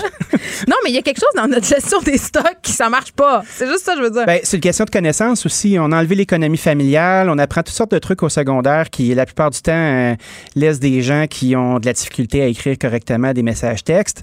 Puis après ça, ben, on leur apprend pas à cuisiner. Puis on leur apprend pas à faire leur compte puis euh, on leur apprend pas à, continuer puis à vivre en société. Tu sais, l'encadrement, ça fait partie de ça apprendre à cuisiner des denrées que tu vas pouvoir étirer puis euh, nourrir ta famille C'est gestion du garde-manger 101. Ben, tout à fait. Rotation des stocks. Ouais, ah, tout ça. C'est aussi euh, argent libre d'impôt qui dort dans ton garde-manger parce que tu as acheté une fois des lentilles rouges à 6 piastres, tu en as pris pour une recette, puis là, ils ont 7 ans, puis tu veux pas acheter. Ah oui, tu sais, ton vieux quinoa, là. Ouais, ton quinoa qui sent, qui sent la savonnette, là. Euh, les pots d'épices à moitié remplis. On n'est pas capable de faire un plan de match. Moi, à chaque fois que je me retrouve dans une conversation semi-bobo. Hey, je reviens à ça, là, Non, non, non, tu restes, tu restes avec moi. Le plan de match, là, à chaque fois que j'essaie de parler de ça à quelqu'un qui est moindrement euh, fortuné, là, ils font, tu me brimes dans ma créativité. Non, mais c'est plate. C'est plate. Mais J'aille ça, faire un plan, puis ça te coûte une fortune après ça, faire l'épicerie, puis tu te plains que ça t'a coûté trop cher. Moi, je me plains pas. J'assume complètement que la moitié de mon budget passe en épicerie, mais je perds pas beaucoup de nourriture parce que je cuisine énormément et j'ai investi dans un bon congélateur. Ça, c'était pour l'infopub de ma propre vie. mais euh, ceci dit, tu mets, tu mets le doigt sur quelque chose d'intéressant. Puis je reviens au point dont on discutait au départ. Ils nous ont habitués à ça. Ben oui. Tu sais, La avoir... main visible. Oui, mais tu sais, tu t'en vas sur le site d'un chef très populaire du Québec dont le prénom commence par R, puis là, tu as plein de recettes. C'est clair que René tu t'en vas... Exact. Tu t'en vas à l'épicerie, puis là, tu tu veux le faire, là, ta, ta recette de tagliatelle aux saucisses puis aux boulettes de viande, là, c'est là. Ouais, mais c'est pas saisonnier, ça, des tagliatelles, je- des saucisses? Non, ça pousse pas au Québec, les tagliatelles, t'as raison. Mais Non. nonobstant ça, on est encore dans cette idée très petite vie de steak le lundi, tu sais, meatball le mardi. C'est- c'est c'est à ça, c'est pour ça que les gens, ils veulent pas. Mais en même temps, je pense que si les- on voit beaucoup les gens commander en ligne leur, leur épicerie puis leurs besoins. Hey, en- pas de en fait- ces affaires-là. En là. faisant, en Ah, faisant une liste. Puis après ça, cette liste-là est livrée. Regarde juste les fermes Loufa. Les fermes Loufa, tu peux commander du beau stock, vraiment de belles affaires, mais ça fait que tu n'es pas obligé d'avoir l'illusion du choix. Je trouve qu'il y a une piste dans ça pour éviter le gaspillage, Ben, t'as raison, mais tu sais, même si c'est plate. Ben, je pense que si tu es le moindrement créatif, c'est pas si plate que ça, mais c'est un effort à faire et il y a surtout un travail de déprogrammation collective qu'on va Mhm. devoir faire. Puis c'est plate à dire, on est toujours en train de vouloir faire des choix, mais on est toujours prêt à faire, des, à prendre des actions quand ça impacte pas notre propre vie. Fait que moi, c'est comme, ben oui, faites-le, vous autres. Moi, je vais quand même les avoir, mes tagliatelles. Dany Saint-Pierre, merci. Merci. On se retrouve demain. De notre côté, c'est terminé. Je vous laisse avec Mario Dumont. On se retrouve demain. Cube Radio.